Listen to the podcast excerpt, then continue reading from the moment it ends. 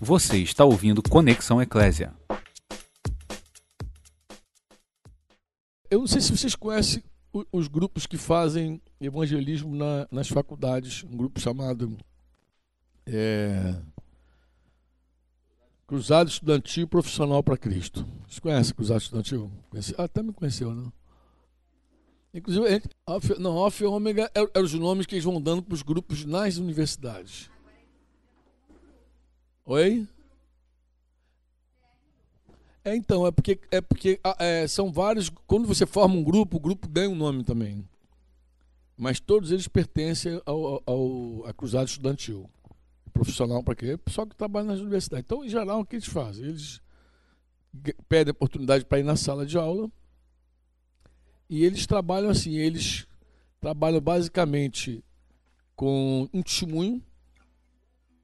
Qual é a mensagem deles? É um testemunho e as quatro leis espirituais.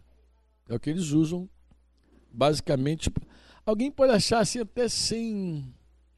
Mas não tem unção esse troço, troço tem que ter unção, é meio mecânico, mas pelo resultado você vê que o tema não, Deus não está preocupado se é mecânico, se não é mecânico. É, é, é como eu falei ontem.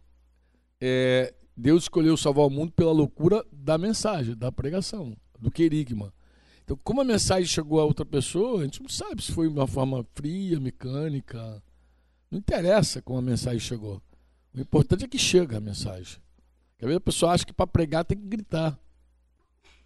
Eu, eu volto a falar, eu vou insistir demais com vocês aqui. Mas, ó, o ano passado, os irmãos saíram daqui cansados de eu perguntar qual é a dieta de Jesus, qual é a dieta de Jesus, qual é a dieta. Acho que até Dário sabe qual é a dieta de Jesus. De tanto que. Vixe, dá, dá, sabe. De tanto que eu enchi a paciência dos irmãos. Qual é, a vontade, qual é a dieta de Jesus? Fazer a vontade do Pai e realizar a sua obra. Ele falou que essa era a comida dele. Fazer a vontade do Pai e realizar a sua obra. Esse ano eu espero bater um pouquinho com vocês, que entre mesmo. Essa questão da pregação. Porque vira e mexe, as pessoas acham que pregação é discurso. Eu digo, gente, por favor, pregação é a mensagem, é o querigma. É o, é o conteúdo, como ele vai, se vai na música, se vai no desenho, se vai no quadro. Tem que chegar na pessoa, se vai por mímica, por libra, sei lá, qualquer, tem que chegar lá. A mensagem que é importante. O que salva é a mensagem. Se a pessoa ouvir a mensagem, for revelada sobre a mensagem, ela crê e, e confessa Jesus. Pô. Isso, em geral, as pessoas não percebem que é assim. Então, o que, que essa cruzada faz? Ela vai na sala de aula e chega lá na, na, na sala de aula, eles trabalham, não sei se mudaram, mas basicamente, basicamente naqueles anos era como era um aluno, tinham duas oportunidades rápidas.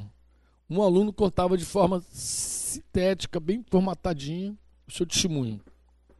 Antes de conhecer Cristo, como eu era, como eu conheci Jesus, como, como que Jesus entrou na minha vida e depois. Com esse testemunho, eles preparavam então as quatro leis espirituais. E também era rápida das quatro leis. O que, que eles falavam as quatro leis, não sei se vocês lembram das quatro leis espirituais, mas basicamente é, é o seguinte: a gente treinou tanto isso né, que o pessoal ficava na ponta da língua para falar. Depois deu uma versão diferente, carioca, né? As duas notícias. A versão carioca, as duas notícias. Cariocou o troço, né? Que brasileiro não adota, adapta. deixa, deixa do jeitinho dele, né? Então ele é. O carioca faz isso mais do que os outros, né? Que é adaptar tudo. Então, a gente, o nosso jeito carioca de proclamar. Então, gente, então duas notícias para te dar: uma boa e uma má. Qual que você quer primeiro? e torcer para o cara dizer assim: eu quero a, a boa. Aí diz: não, vou começar pela, pela, pela má. Mas as quatro leis, quais são as quatro leis? Eles batiam. Até hoje, em algum momento, pode ser oportuno você falar isso. Às vezes no aniversário, em algum canto, tu fala, usa tranquilamente. Ah, a gente viu vocês para lá, para Goiânia. Com o Dardo, isso é, lembro. Muito boa, porque a mensagem vai e você às vezes não percebe. Então muita gente se converte na faculdade por causa desse grupo. E se converte, meu, tem testemunho de várias pessoas. Chega lá e bate. Porque a pessoa, ah, mas é negócio tão frio, não tem frio, cara. A mensagem tem que chegar. Mas como você vai comunicar, não interessa, pô. Então eles chegam na sala de aula e chegam lá. Pô, é, dois momentos rápidos cara diz, olha, eu antes de, eu queria falar um pouquinho da minha vida antes de Cristo. É, é, a gente podia até usar essa coisa do que a gente usou agora em Curitiba, do antes de, de Cristo, depois de Cristo. Usando essa ideia de que Jesus marcou o Cronos, né? A história. Então a história é antes de Cristo, depois de Cristo. Ele pode usar esse gancho também. Antes de Cristo, depois de Cristo. Então antes de Cristo, depois de Cristo. Aí mudou a história. Antes de Cristo era uma coisa, depois de Cristo. Agora em Curitiba a gente fez assim, a gente pegou o André Debs, que que é craque nisso, ele formatou, junto com a cantatazinha que a galera montou lá. Entravam alguns personagens bíblicos lá, né? Aí Maria, que concebeu Jesus, Simeão, que foi o sacerdote lá que viu Jesus, velhinho que viu Jesus, Ana, a viúva, profetisa que viu Jesus. Aí a mulher samaritana entrou, Paulo entrou, cada um dando seu, dando seu relatório antes, mas rapidinho mesmo, sabe? Assim, eu sou, eu me chamo fulano, minha vida antes de Jesus como era, e depois falar, bem, bem nesse padrãozinho aí. Bem simples. Então, antes de Cristo, muita gente pensa que para impactar uma outra pessoa, tem que dizer assim, eu antes de Cristo era uma prostituta, vagabunda, sem vergonha, agora me converti, sou uma santa. Não, tem gente que acha que precisa dizer assim, eu era drogado, bandido lá do morro do juramento, agora arrebentado. Ah, esse é um testemunho de impacto. Você está por fora. Está por fora. Tem um, monte, tem um monte de gente que se identifica com a tua história. Primeira coisa que a gente tem que entender é o seguinte: todos pecaram. Amém ou não? Em algum momento tem um pecado que fala da tua vida. E necessariamente você não precisa ter vivido aquela vida. De, ah, mas você pecou. Com certeza você pecou. Se você não pecou, uma coisa está errada. Você pecou com certeza. Eu fiz uma listinha aqui basicona aqui, aproveitando Romanos. Pode te ajudar para você preparar o teu testemunho, tá? É, Romanos, capítulo 1, versículo 29. Vou usar a NVT, que é a versão da nossa Bíblia aqui sertaneja, porque também está mais fácil de compreender aqui esse texto. Mas aqui tem uma lista de pecados muito interessante. É uma lista mesmo. Ele, ele diz assim: a vida deles, se referindo às pessoas que consideraram que conhecer a Deus era algo inútil, né? Que conhecer a Deus era algo inútil, o próprio Deus o entregou a um inútil modo de pensar deixando que fizessem coisas que jamais deveriam ser feitas. E aí começa uma lista miserável aqui. A vida deles se encheu de toda espécie de perversidade, pecado, ganância. Aí começa. Perversidade, pecado, ó, ganância, ódio, inveja, homicídio, discórdia, engano, malícia. Pega a tua Bíblia, vai marcando. Fofocas. Espalham calúnias. Odeiam a Deus. São insolentes. Orgulhosos. Arrogantes. Inventam novas formas, novas maneiras de pecar. nova maneira de pecar. E desobedecem a seus pais. Outro, outro pecado miserável, desobedecer pai. Não tem entendimento quebram suas promessas, não mostram afeição nem misericórdia. E aí diz assim: sabe que de acordo com a justiça de Deus, quem pratica essas coisas merece morrer. Mas ainda assim, acho que tem uma outra coisa que também deve ser anotada. Continuam na prática, mas não apenas isso. O que é pior, incentivam outros também a fazê-lo. Então, ainda tem esse pecado, qual é? Incentivar outras pessoas a ficar no pecado que também é outra desgraça, outro pecado. A gente às vezes não sai do pecado e ainda fica incentivando o outro a pecar. Sobre isso até tem uma marca na minha vida assim interessante, que Deus me deu a oportunidade de restaurar. Eu fiz um curso é, na Força Aérea, num quartel chamado Esquadrão de Polícia da Aeronáutica, que era na Avenida Brasil ali. Esse, esse quartel foi desativado agora, porque ele era no meio do mangue. Ali onde está onde tá o piscinão de Ramos hoje, ali era uma, uma unidade da Força Aérea. Fiz o curso, o pessoal tinha medo de ir para lá, porque era, todo o curso ali era de, no mangue, era mangue. Então ficava muito a gente doente. Só para vocês terem ideia o meu grupo começou, eram 190 e alguma coisa, e terminaram o curso uns 86. Então, mais de 100 saiu. Quebrado, machucado, doente, desistiu a pressão. Pede para desistir. É igual o Bob, pede para sair. O cara desistiu, achou que a vida dele não valia a pena ficar ali, pediu desligamento do curso. Mas nesse curso, é, nós não tínhamos tempo para nada. Eu digo tempo para nada, assim, o tempo inteiro era curso, serviço, que tinha que tirar serviço ainda, e a escala de serviço era 24 por 24. O que, que era 24 por 24? Para você entender. Um dia você está de serviço, outro dia você não está. Um dia você está de serviço, outro dia você não está. Um dia você está 24 horas no quartel, outro dia você pode sair depois do expediente. Então você tem uma brecha ali. Isso na Avenida Brasil para o subúrbio é uma loucura. Tem uma brecha ali entre 4 horas da tarde a período da noite para chegar em casa, entregar a roupa suja para tua mãe lavar e no dia seguinte já voltar de novo pronto para um 24 horas depois um respiro, 24 horas um respiro. E nessa aí esse curso trazia gente do Brasil inteiro. Eu era carioca, eu da, da noitada da bagunça, então os caras colavam comigo para dizer assim, cara, uma brecha aí, tu sai com a gente, pô, para mostrar o Rio. E eu fui mostrar a pior parte do Rio para a maioria. Mas tinha um garoto lá chamado Mendonça, que a gente chamava ele carinhosamente de Onça, que terminou o curso.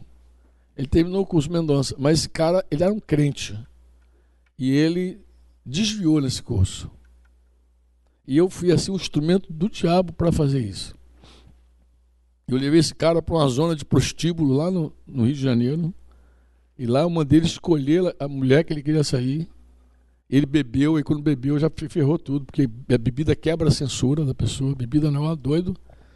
Quando ele bebeu, ele perdeu um pouco a censura, abriu, começou a falar bobagem, eu entrei na brecha dele e coloquei o cara no fogo. Aí, ele, depois que ele se prostituiu com a mulher, acabou, aí acabou. Acabou a fé do Mendonça. Mendonça ficou, virou incrédulo junto com a gente, começou a participar das nossas bagunças lá do quartel. Terminou o curso, eu fui classificado no, no Campo dos Afonso e ele foi para a base aérea de Santa Cruz. E passei muito tempo sem ver Mendonça e me converti na sequência. E quando me converti, a figura do Mendonça sempre vinha à minha mente, pensando, meu Deus, de tantos pecados que eu cometi, ainda tenho esse na minha conta ainda. Mendonça. Cara, e eu comecei a pedir a Deus, porque eu não sei se vocês sabem, mas nós cremos, ensinamos, que toda oportunidade que a gente tiver de restaurar com a pessoa, a gente vai andar esse caminho de restauração.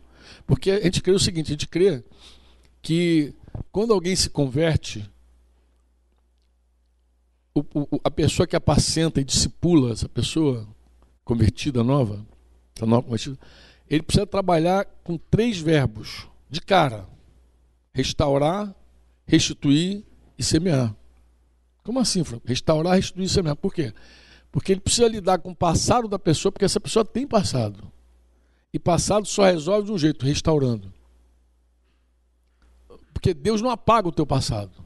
Ah, Deus apagou o teu passado. Não, Deus não apagou. Deus apagou o escrito de dívida que você tinha com ele. Toda aquela conta tua que você tinha com, com, com ele foi gravado lá na cruz Diz a Escritura que você não deve mais nada ao Senhor, por causa do sangue de Jesus.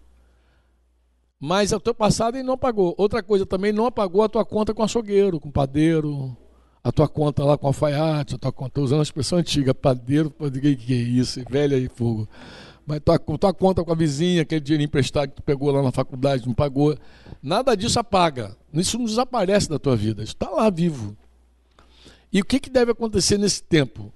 É você, uma vez convertido, dizer assim, cara, eu vou. Tem coisa que dá para restituir.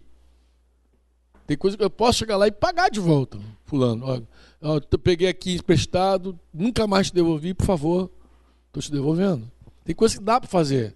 Eu, eu, eu, arrumei uma inimizade lá no quartel, que era um caso.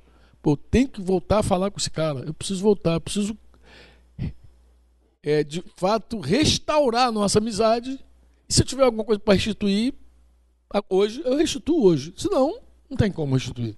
Mas em geral, a gente trabalha com restauração, restaurar o passado. restituir o presente, semear o futuro. Como é que a gente lida com o futuro? Semeando. A estrada que você vai caminhar amanhã, você pavimenta hoje. Então vamos trabalhar semeando sempre o futuro. Toda vez que a gente fala de futuro, a gente fala de semeadura, investimento. Não nos cansemos de fazer o bem. Naquela prática des, definida e decisiva de, da prática da justiça. Deixa a injustiça, pratica a, a justiça e suporta a injustiça dos outros ainda. Vamos seguir em frente. Então essa era a nossa jornada. E buscando restaurar, eu pedi a Deus uma oportunidade de encontrar o Mendonça. E Deus me deu essa oportunidade. Um dia, um belo dia, meu carro quebrou. E eu precisei ir, ir numa unidade, no hospital lá dos Afonso, me lembro para quê. E peguei um ônibus. Quando eu entrei no ônibus, o cara que estava lá no banco de trás do ônibus, o ônibus entrava por trás. Hoje eu sei que tem ônibus que entra pela frente, por trás e cima. Quando eu entrei, tava lá o Mendonça lá, ele me tomou um susto. E ele, ei, Franco, tá, pai, todo brother. Sentei do lado dele e falei, ah, Jesus, tu és bom demais. E aí, quase que eu perdi meu ponto de parada.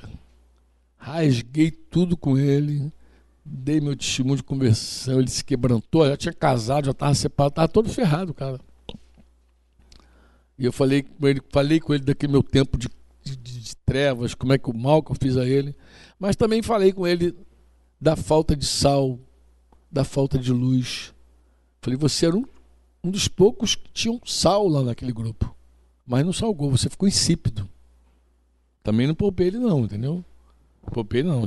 Com entendimento eu ajudei ele a entender o pecado dele também. Que eu falei, você, antes de sair e ir para a zona com a gente, você se esfriou. Você perdeu o teu sabor, você estava no meio de um monte de promíscuo lá e, e não tinha nenhuma definição.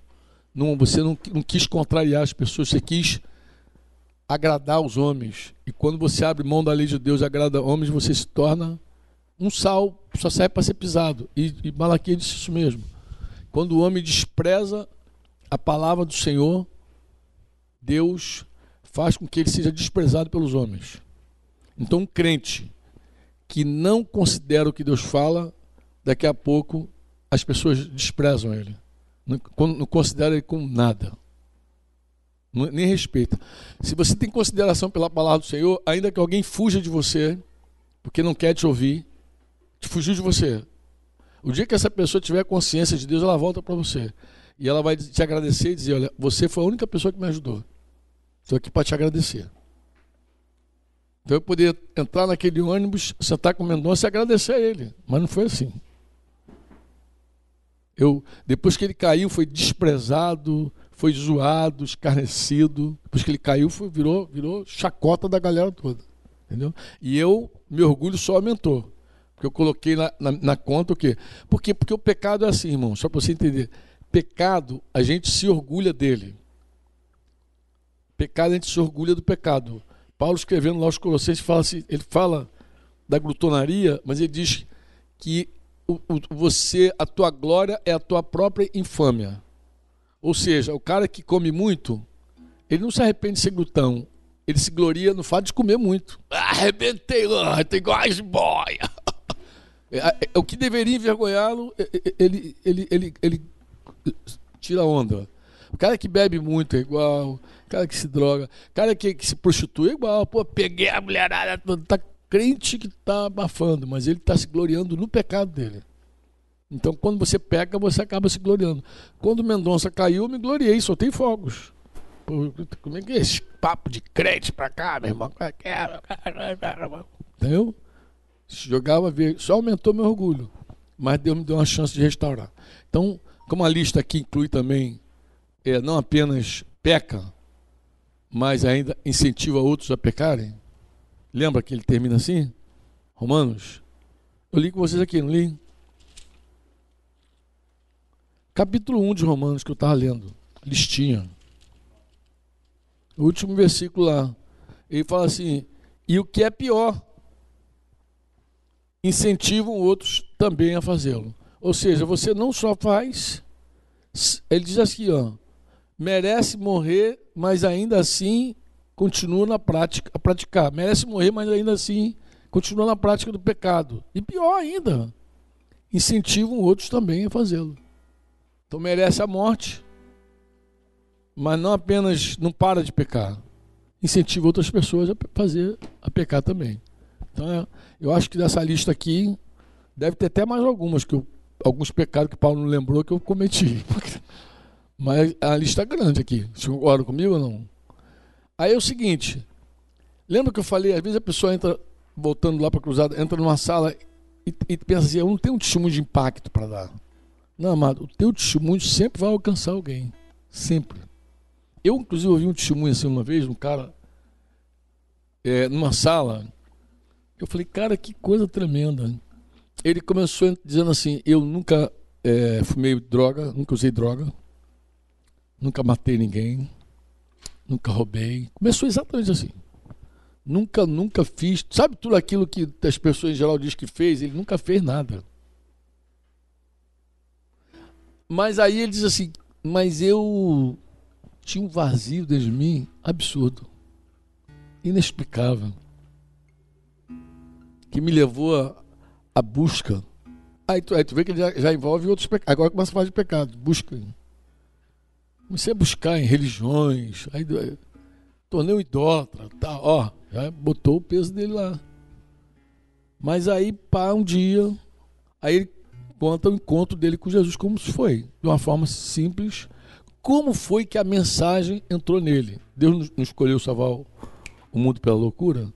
Pode ser assim, um dia eu ganhei uma Bíblia, fui ler, um dia um vizinho meu falou, um dia um amigo, um dia ouvindo a rádio, o cara comentou, um dia ouvindo, não interessa como a mensagem chegou a você, mas um dia a mensagem chegou a você. E aí ele diz, nesse dia eu criei tal, pá, pá, pá, pá. Bem, aí, por que, eu gostei do testemunho dele? Porque ele falou assim, eu tenho lutas ainda. Ele continuou falando muito de forma real. Eu tenho lutas, dificuldades, coisa e tal, mas hoje eu tenho outra forma de lidar com a vida. Eu encaro o sofrimento de outro jeito. Pá, pá, pá, pá, pá, pá terminou. Falei, meu Deus, que testemunho preciso. Terminou, falou com todo mundo. Deu o recado dele, o testemunho dele. Contou. O que, que o testemunho. Qual é a força do testemunho? É que a força. O, o teu testemunho diz que Jesus vive. E o Evangelho, o que, que é Evangelho? É a boa notícia de que Jesus Cristo ressuscitou. Ele vive. Mas para eu dizer que ele vive, eu tenho que dizer que ele morreu. Para eu dizer que ele morreu, eu tenho que dizer que ele encarnou, que ele é real, que ele é Deus encarnado, veio de uma virgem, viveu uma vida santa. Tá? E a prova de que ele é santo é que ele ressuscitou dos mortos. Ontem nós chamamos um casal aqui, eu fiz questão de dizer isso, que que nenhum outro santo, nenhuma outra pessoa ressuscitou. Porque os mortos não podem ajudar os vivos, está escrito. Se fosse bom, não estava morto, estava vivo. Mas Jesus é santo, ele saiu da sepultura. A prova para o cristão de que Jesus nunca pecou, nunca pecou, foi a ressurreição. Porque se ele tivesse pecado, ele teria ficado na sepultura. Porque o salário do pecado é o quê? é a morte. Então, para nós que cremos, embora nós somos mais felizes do que Tomé, disse Jesus, porque vocês estão vendo, disse ele, para crer, mas bem-aventurado é aquele que não viu e vai crer. Então nós temos uma fé inexplicável, louca, de que Jesus Cristo vive. Eu fui a Jerusalém, fui lá ver o túmulo, coisa e tal, mas eu não precisava de nada daquilo. Eu, sem nunca ter botado o pé em Israel, eu sabia que Jesus estava vivo. Mas por quê, Franco? Eu sabia. Deus me encheu de coração de, de fé. Eu criei um dia que Jesus vive. Eu criei na pregação. E o efeito disso na minha vida foi drástico, dramático demais. Eu, eu, era novo convertido e dizia assim: pode a torcida do Flamengo todinha levantar e gritar que, que Jesus está morto. Eu sei que ele vive. Eu sei que Jesus vive. Eu, eu sabia porque pela minha própria vida. Ele entrou em mim, pô. aí é aquela coisa toda que você já sabe. Então, eu, eu, eu, fiz essa listinha aqui para que para te ajudar. Com que leia um pouquinho desses pecados aqui, e vê se, se tem algum pecado desse aqui que te ajuda a pensar em quem você era. Se não tiver nessa lista aqui, tu pede o Espírito Santo, Senhor, me ajude aí. Porque alguma coisa favoreceu a pregação na tua vida. Entendeu? Algo favoreceu. Ah, em geral é assim. Nós servíamos ao pecado, ele era o nosso Senhor. A gente não tinha problema com o nosso Senhor pecado. Ele era o dono da nossa vida, a gente não tinha problema com ele. O nosso único problema com o pecado, e pecado dá prazer, embora transitório, ele é prazeroso, a gente só tinha um problema com o pecado, é quando a conta chegava. Então o cara bebe, bebe, bebe, bebe, bebe, nunca tem, até o dia que ele bebe machuca alguém. Até o dia que por conta da bebida ele perde a esposa, os filhos. Aí começa a vir as consequências do pecado. E, e pecado tem consequência. Esses dias eu tomei ciência de um fato assim. Talvez eu me lembre e fale isso novamente em algum momento. Uma moça convertida, caminhando num discipulado, arrumadinha, andando bem. Ela toma uma decisão de deixar o convívio e abraçar o pecado e fala isso. Ela é divertida pelo casal que cuida dela, e conversa e diz, filha, ah, e, e, e, os irmãos foram assim muito iluminados, porque ela falou muito precisamente o que ela poderia colher com o pecado. E ela não foi muito longe. Ela saiu, foi ao mundo, resolveu transar lá, não sei se com um, com dois, com dez, não sei como é que ela fez. Eu sei que prontamente ela ficou muito doente. Mas muito doente. Sabe que é muito doente? Muito doente. Diz que ficou tão doente que a médica que atendeu ela, a ginecologista, estava escandalizada com ela. Falou: Que tipo de homem você saiu? A mulher repreendeu ela. Você não tem juízo, garota. A menina é jovem. E ela volta para o convívio da igreja. Volta doente para o convívio da igreja. E agora, eu conversei com ela também um pouquinho. Ela, ela não está sendo meu apacento direto, mas quando a gente está na cidade, a gente acaba pastoreando várias situações, né? E aí, conversando com ela, ela falou: Não, Franco, eu tenho, assim, plena certeza que Deus está me corrigindo. Aí eu falei: Correção de Deus pode demorar. Porque nossos pais nos corrigiam por pouco tempo. Hebreus 12 diz isso. Mas Deus corrige para aproveitamento, para sermos participantes da sua santidade. 12, 10. Então isso pode levar um tempinho, isso pode doer mais, inclusive, tá? tá esteja preparada para a varinha doer mais um pouquinho. Pode, então segura a tua onda aí, porque isso pode ser muito benéfico para a tua vida.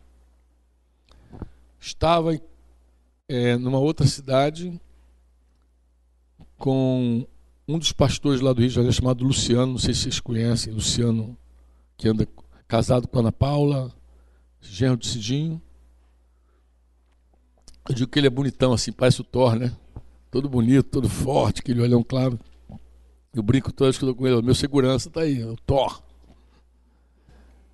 E ele e nós estávamos numa cidade e demos carona para uma moça que eu já conhecia há vários anos essa moça. Ela está 12 anos fora de Curitiba. E nós viemos conversando e ela contando assim os livramentos de Deus nesses 12 anos de assédio, coisa e tal. Como é que Deus tem guardado ela da, da queda sexual? E ela foi contando esse testemunho e tal.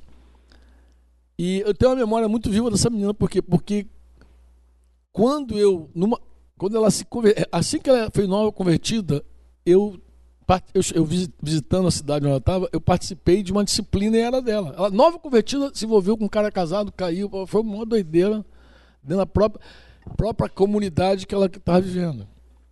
Foi corrigida, foi disciplinado, o cara também, mas aquilo marcou a vida dessa moça tão fortemente que ela está há 12 anos. Ela falou, Franco, eu estou há 12 anos de Deus me dando graça, porque eu não quero saber dessa desgraça na minha vida, desse pecado. E a última que ela me contou agora é que, que ela tinha um cara que assediava ela continuamente no meu ela mora sozinha, no mesmo prédio que ela mora, assediava terrivelmente. Que era tanto assédio que ela disse que ligava lá os pastores dela lá e dizia assim: Olha, por favor, aquele cara está me assediando aí. Então eu vou pegar no telefone, vou falar contigo. Tu fica falando que eu não quero nem olhar para a cara dele. O cara ia no elevador, ficava perturbando aquela coisa. Esse cara já, já foi mandado embora lá da, da cidade, lá onde ela está se livrou daquele. Mas agora um outro cara diz que é um cara lindo, que todas as meninas derretem quando vê o cara. Na empresa dela. O cara chega todo poderoso. É o Thor também de lá. E ela contando como Deus também Ela disse que repentinamente esse cara entrou no, no, no, no Facebook. Ah, ela estava explicando isso por quê? Porque ela está sem Instagram e sem, sem Facebook. Falei, tá falando de jejum, coisa e tal. Ela contou, não, porque ela contou essa história. Que ela saiu das redes sociais porque esse cara ficou perturbando ela. Esse bonitão aí. Mas eu pensei, o que, que marcou essa moça? O que marcou foi aquela primeira disciplina dela. Aquela primeira. Ela sabe o que, que é restaurar uma situação. Ela sabe o custo que é fazer o caminho de volta. E aquilo encheu ela de temor. E eu falei, olha, o temor é o princípio da sabedoria, animei a fé dessa menina, e eu sei que Deus tem algo muito especial para ela. Falei, Deus tem algo especial para você. Segura tua onda aí, que no tempo certo Deus vai amadurecer tudo isso aí e vai fazer a obra na tua vida, porque você está andando no caminho certo.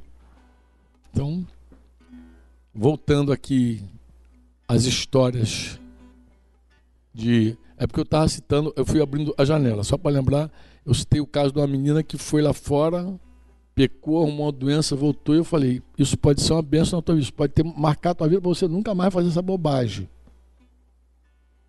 E Deus está te corrigindo, tá? Mas eu citei ela para falar é, para vocês de como o pecado ele toma forma, ele ganha força, não é isso? Como ele macula, derruba e voltando agora para o principal, que é o nosso testemunho aqui formatado, seria legal que você pudesse contar um pouquinho a tua história antes de Jesus, como foi o teu encontro, guarda isso, é, é o teu dever de casa, antes de Cristo. Ah, sim, por que, que eu estava falando isso? Obrigado, Senhor. O Senhor sempre está me socorrendo. Eu falei isso por uma razão. Eu falei que o pecado, em geral, a gente serve a ele e a gente não tem nenhum problema com ele até a conta chegar. Quando a conta chega, é que a gente fica desesperado com o pecado, porque a conta chega. Então, em geral, o, o que, que levou você a Cristo? Vou te explicar. Alguma coisa aconteceu que te frustrou com o pecado. E depois de cristão, você vai ter que se frustrar com a carne. Como eu falei aqui, você vai ter que ser o galo, o Pedro depois do galo. Não é o galo não, do Pedro, é o Pedro depois do galo. Você tem que se frustrar com a tua natureza depois. Mas no mundo você tem que se frustrar com o Senhor teu, pecado. Tem que se frustrar com ele. E dizer, esse troço não serve. Isso aí abre tremendamente a possibilidade. Já, já é uma obra do Espírito Santo na tua vida da graça de Deus, já é uma obra da graça de Deus. Uma pessoa que começa a ver que o pecado não é um bom caminho, já é obra da graça de Deus. Perto está do reino de Deus ele. Porque Deus está trabalhando nele. Se alguém fala assim, cara, esse caminho já não está me satisfazendo, pode certeza, o Espírito Santo já está operando na vida dele. Pode com ousadia. Se tu vê alguém triste com o pecado, com esse senhor malvado, perverso, tu pode dizer, o Senhor está trabalhando com ele. É aqui que eu vou entrar, porque o Espírito Santo já está trabalhando. Porque não é, não é da natureza do homem ficar chateado com o Senhor dele, pecado. O, o que é da natureza do homem é ficar chateado com o Senhor Jesus. Mesmo depois de servir a Jesus, fica chateado com Jesus. Mas não é da carne dele ficar chateado com o pecado. Entendeu? Isso fica por obra da graça poderosa do Espírito Santo na nossa vida. Amém? Se você vê alguém chateado, opa, é aqui mesmo. Se você vê alguém se queixando de pecado, fazer assim, é por aqui já o Espírito Santo já está aqui. O Espírito Santo já está trabalhando na vida dessa pessoa. Você coloca a tua mão onde Deus está colocando a dele. Amém? Uma vez que você listou aí o teu pecado, ou teus pecados, ou uma coisa que não está na, na lista aqui, mas você entendeu que foi isso que te gerou, monta em alguns minutos aí o teu testemunho antes de Cristo, como foi a tua experiência, teu encontro, como foi, e depois de Cristo, como o que, que Deus começou a fazer na tua vida? O que, que você considera hoje tão especial que Deus fez? Amém? Bateu missão dada, missão cumprida, né? Entenderam direitinho, né? Como é que é? Antes, depois. As quatro leis espirituais, eu vou te, vou te passar só porque eu mencionei aqui, acho que é legal falar. Né? As quatro leis espirituais, quem se lembra? Primeira lei que a gente bate é a seguinte: Deus ama a tua vida. Deus ama. Você não nasceu por acaso, você não é fruto de uma explosão. Você não foi o espermatozoide mais forte que venceu no nado. Você não é uma evolução do macaco. Você foi criado por um Deus amoroso e te ama profundamente. Essa é a primeira lei espiritual. Te ama tremendamente. A segunda lei espiritual, segunda lei, é a seguinte: embora esse amor seja muito grande por você, você está longe desse amor. Longe, você está morto. Porque distância, separação fala de morte. É uma maneira de a gente dizer que a pessoa está morta. A gente precisa dizer assim, você está morto, sou infeliz, deixa que os mortos enterrem seus mortos. Não precisa dizer isso. Você pode dizer da mesma maneira, a mesma verdade de uma outra forma. Como você pode dizer, você, não obstante todo esse amor, você está separado dele. Porque a palavra morte é separação. Você está separado. O Espírito Santo vai dar testemunho de toda a verdade que você falar. Pode ficar tranquilão. Você vai falar, você está separado desse amor. A pessoa vai, na hora, ser convencida, dizer assim, é verdade, estou mesmo. Separado desse amor. Então, já estabeleci a primeira lei do grande amor de Deus por você. Estabeleço a segunda lei, a separação. Há uma separação entre esse amor e você. Você está separado desse amor. E eu vou para a terceira lei espiritual, que você não tem como alcançar Deus. Você não tem como chegar a esse amor. Mas Deus produziu um caminho. Deus fez um caminho até você. Deus fez um caminho. E aí eu apresento Jesus. O caminho que Deus fez até você foi Jesus Cristo. Ele encarnou, seu filho. Eu posso falar, eu posso entregar o querigma mais completo. Pá, papá, Jesus veio, viveu assim tal, morreu, acitou. Talvez para você seja só uma história. Talvez você tenha ouvido isso no catecismo, na escola dominical, na rádio, na televisão, em alguma história, algum teatro. Mas essa é uma história que para mim é real. Há uma ponte. E que liga. Deus, Deus abriu essa porta. Jesus disse: Eu sou o caminho, a verdade. Aí fecha. E a quarta lei qual é? A quarta lei é como, como trazer Jesus para. Como ter acesso a essa ponte. Aí eu digo: você precisa crer com o coração que Jesus está vivo, que ele ressuscitou dentre os mortos. E você precisa confessar com a boca que ele é o teu dono, que ele é o teu Senhor, que ele, que ele quer tirar de onde você está. Que ele tem poder para te trazer de volta, que te comprar, te levar de volta para Deus. E aí, aí, amados, em geral a gente pergunta: você crê? Uma resposta imediata. Você crê nisso que eu te falei? A pessoa fala, ah, não estou preparado ainda. Começa aquele discurso. Né? Não estou preparado ainda. Tu sabe que ela não crê. Essa é uma resposta. Não estou preparado é uma resposta. Vou pensar é uma resposta. Mas se deixa claro para ela. Eu só quero dizer para você que essa é uma resposta, tá? Quando você diz que não está preparado, que você vai pensar, tudo isso é uma resposta tua. Então você já deu a tua resposta. Que você está pensando. Ah, vou pensar. Tá bom, então vai pensar. Com toda liberdade. Se você perceber que tem uma, uma entrada, eu acho que cabe até. Gostaria de orar por você. Posso? E aí ora pela pessoa, pede para Deus conceder essa graça de conhecer Jesus. Se ela confessar Jesus, tu vai orar de todo jeito. Então vou orar por você, por essa confissão. Deixa eu oficiar esse, esse teu momento aí. E aí, trava, pá, pega o contato da pessoa, porque é muito importante você pegar o contato. Se você não pegar o contato, você vai perder de encaminhar aquele irmão para algum lugar, aquela pessoa para algum canto. Olha, até hoje, assim, eu acho que uma pessoa eu não pedi contato. Foi impressionante. Eu ia pedir o contato dele, o Espírito Santo falou comigo: não peça. Não peça. Foi recente. Estava para Brasília, peguei um voo no Rio de Janeiro. Um, e o cara que está no meu, eu sempre compro passagem no corredor. Eu, eu, sou o cara do corredor. Por quê? Porque eu não tenho problema de ser incomodado. Qualquer pessoa pode levantar e é uma oportunidade muito boa. Ah, dá licença, claro, meu queridão, passa aqui. Não tem nenhum problema. Então eu gosto de estar no corredor. Então eu estou sempre no corredor. Porque às vezes quando você está no cantinho, tem gente que está no corredor não, não gosta de ser incomodado. Aí você não quer incomodar a pessoa. Né? Às vezes se levantar, ir ao banheiro, alguma coisa. Mas eu estou sempre ali. Aí o cara do meio demorou chegou, é um dos últimos passageiros, uma cara grande assim, os olhos vermelhos, um rapaz bonito. Veio assim, tá. E sentou do ladão assim. E eu aprendi uma coisa com o Michan que funciona precisamente. Michan diz assim: quando você entrar no avião, que o lugar mais difícil de pregar é no avião. Quando você entrar no avião, você ora. Ah, mas eu acho que essa oração serve para todo lugar. Tu fala assim, oh, tem um, esse cidadão aqui do meu lado e eu tô aqui. Se tu quer falar com ele, promove. Dá um jeitinho aí que eu tô aqui. Me usa.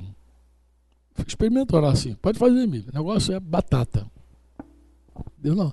Aí o cara abriu um telefonezão assim, ficou vendo gol, os gols do Flamengo. Ele tava no Maracanã, eu vi que ele filmou lá. É, e aí eu lembrei que o Flamengo tinha jogado um dia antes lá no Rio. Ele foi lá, viu o gol, felizão com o Flamengo. O Flamengo todo feliz, né? Aí eu falei, tu tava lá, né? Ele, pô, tá lá, meu. Aí acabou. Abriu a jogada, começou. Aí falei que era carioca, falei que era flamenguista. Ele ficou só feliz comigo. É, é, nossa, Flamengo xingou uma meia dúzia de palavrão, coisa tá lindo, maravilhoso.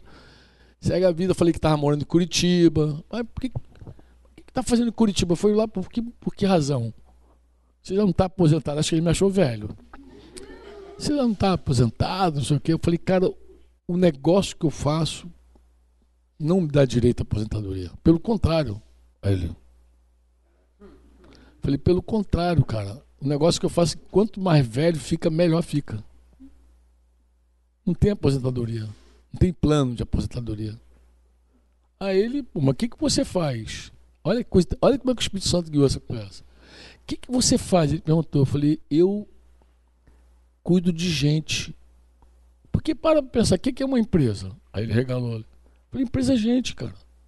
Olha aqui teu, teu, teu, teu telefone, abre essa imagem aí. Ele botou lá aquele Maracanã, voltou, falou, ah, que coisa, todo mundo pulando, alegrando. Mas tu acredita que no meio dessa multidão tem um monte de gente infeliz que está ali, na verdade, buscando ficar alegre, porque não é alegre. Aí ele começou a ficar murcho do meu lado.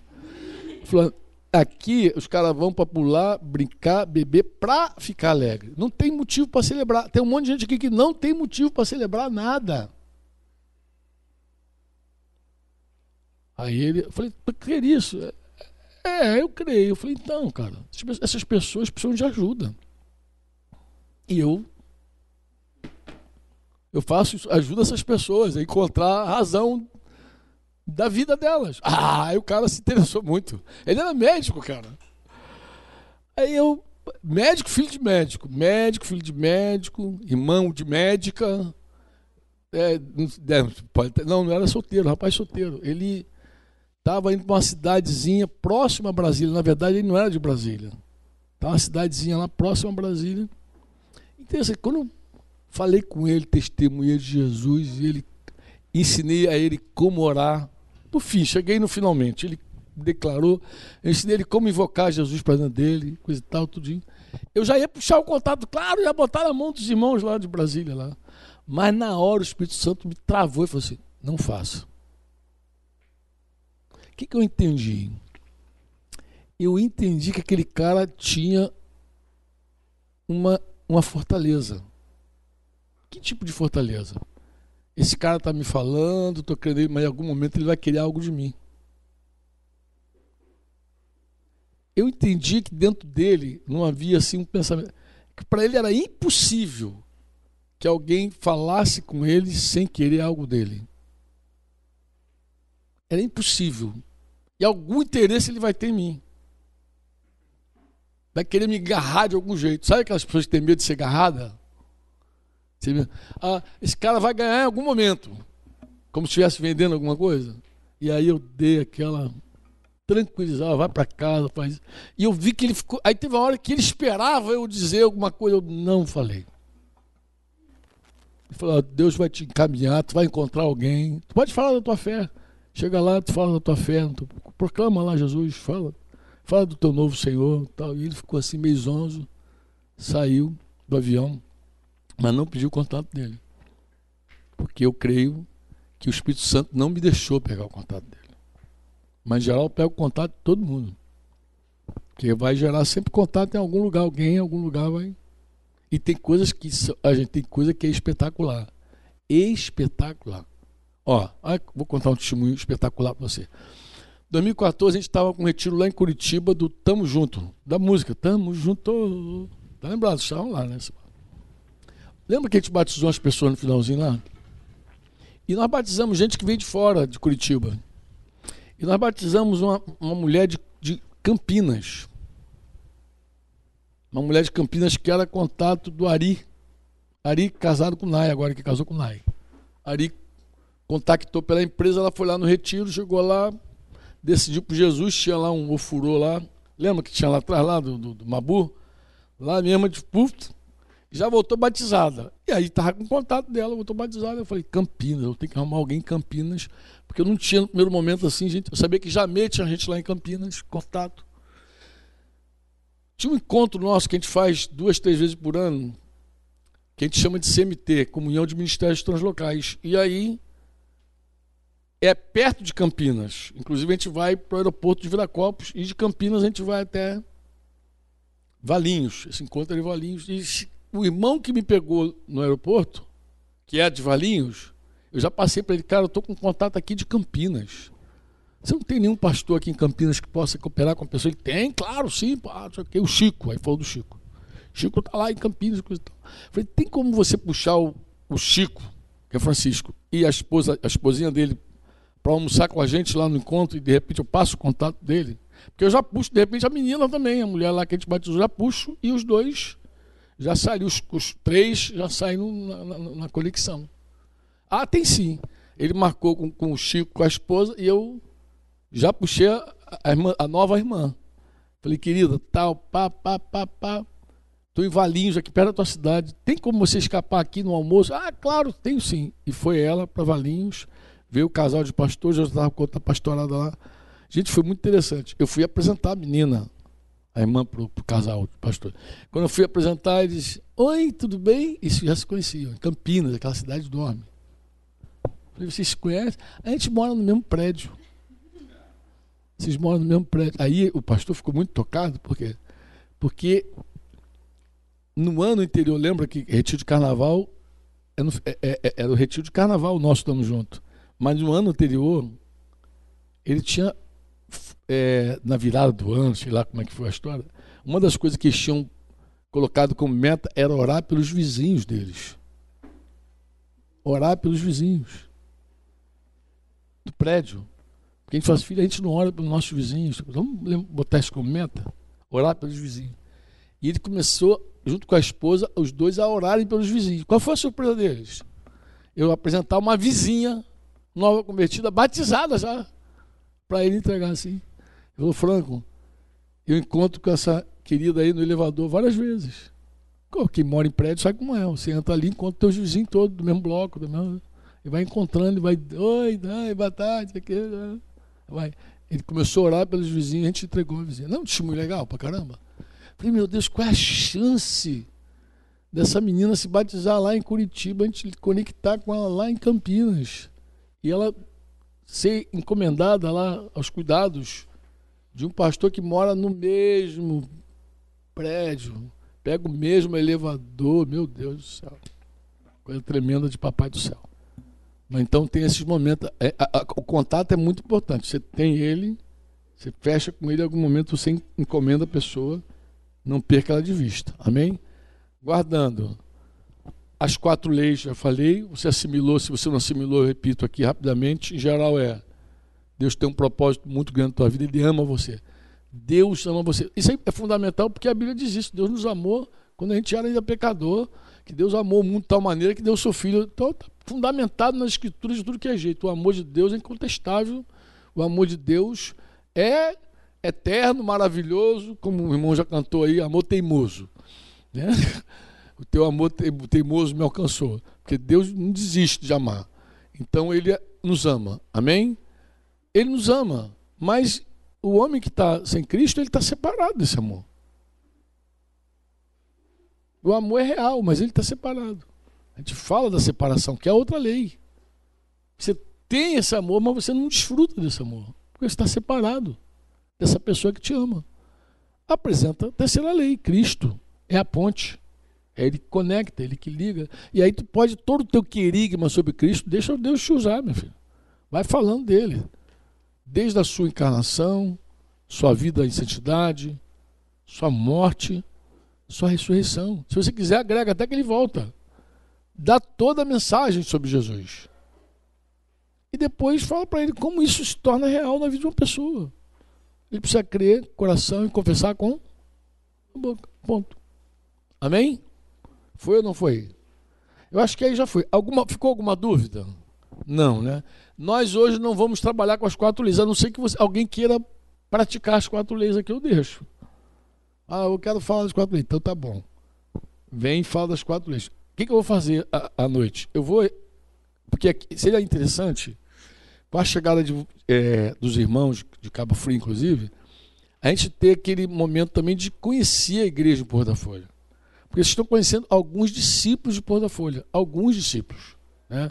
Aqui tem três discípulos de Porto da Folha. Deixa eu ver, passar os olhos. Quatro quatro discípulos de Porto da Folha, quatro rapazes, inclusive, mas tem as moças de Porto da Folha, tem os casais de Porto da Folha, gente que está vinculada à igreja.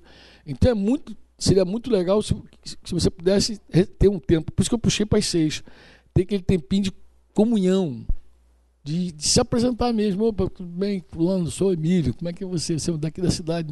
Eles são tímidos, já viu que a irmã antes não quis nem dar testemunho, eles são tímidos assim, fica assim. Mas depois fica igual o Dália, assim, sem vergonha também, entendeu? Mas no momento, no momento é meio fechadinho, né? Mas vai rompendo. Eu acho que seria muito legal que a gente tivesse esse, esse momento de comunhão. De conversa. Vocês que já vieram antes vão re reencontrar irmãos. Oh, isso é aquilo. Você já conhece, fica mais fácil. Vocês que estão pela primeira vez, é a hora de chegar e dizer, se apresentar mesmo. Puxar, conversar e tal. Então eu pensei assim. Pensei também de explicar para os irmãos um pouquinho da nossa reunião da noite. Porque essa reunião vai funcionar para duas coisas. Vai funcionar como um treino para você também, dar o teu testemunho. Espero ter a liberdade de escolher vocês aqui e dizer, você, missão contigo, missão contigo. Aí você, a gente faz igual o, o, o a cruzada estudantil. Pode colocar, como a gente está aqui em casa, a gente não está na sala de aula, não está oprimido, para falar rápido e sair correndo, a gente, dá, a gente consegue colocar uns quatro ou cinco testemunhos aqui escolher aqui, jogar o dado, gira a garrafa. Você é. E aí você vem com toda a liberdade e dá. Isso é um exercício bom para você. Bom para você. Você vai falar, contar. Se tiver alguma dúvida, pode, nesse intervalo aí, procurar alguém. Fala com o Fabiano. Fala com... Fabiano tá craque nisso. Fabiano viu que ele contou que foi para Goiânia, enviei ele lá para Amazonas. Pra... Envi... Ó, enviei ele para Amazonas e ele estava junto com a Aline também. Quebrou o galho dele tremendamente lá. E aquela. Deus é bom demais. Muito usado. Não, é só. Não, tem uns caras que estão uma dívida forte comigo. Nem vou falar, tem muita gente. Tem uns caras que me convidaram para tomar um café lá, mas ainda não rolou nada ainda. Mas deve muito. Também. Os caras só ajudam ao contrário, só rema para trás. Mas a gente já coopera, né? Coopera. Então pode sentar com o Fabiano, ele vai bater isso direitinho com vocês. Ele já já fez na prática em vários lugares, escolas, coisa e tal. Conversa. A Aline deve ser craque nesse negócio também.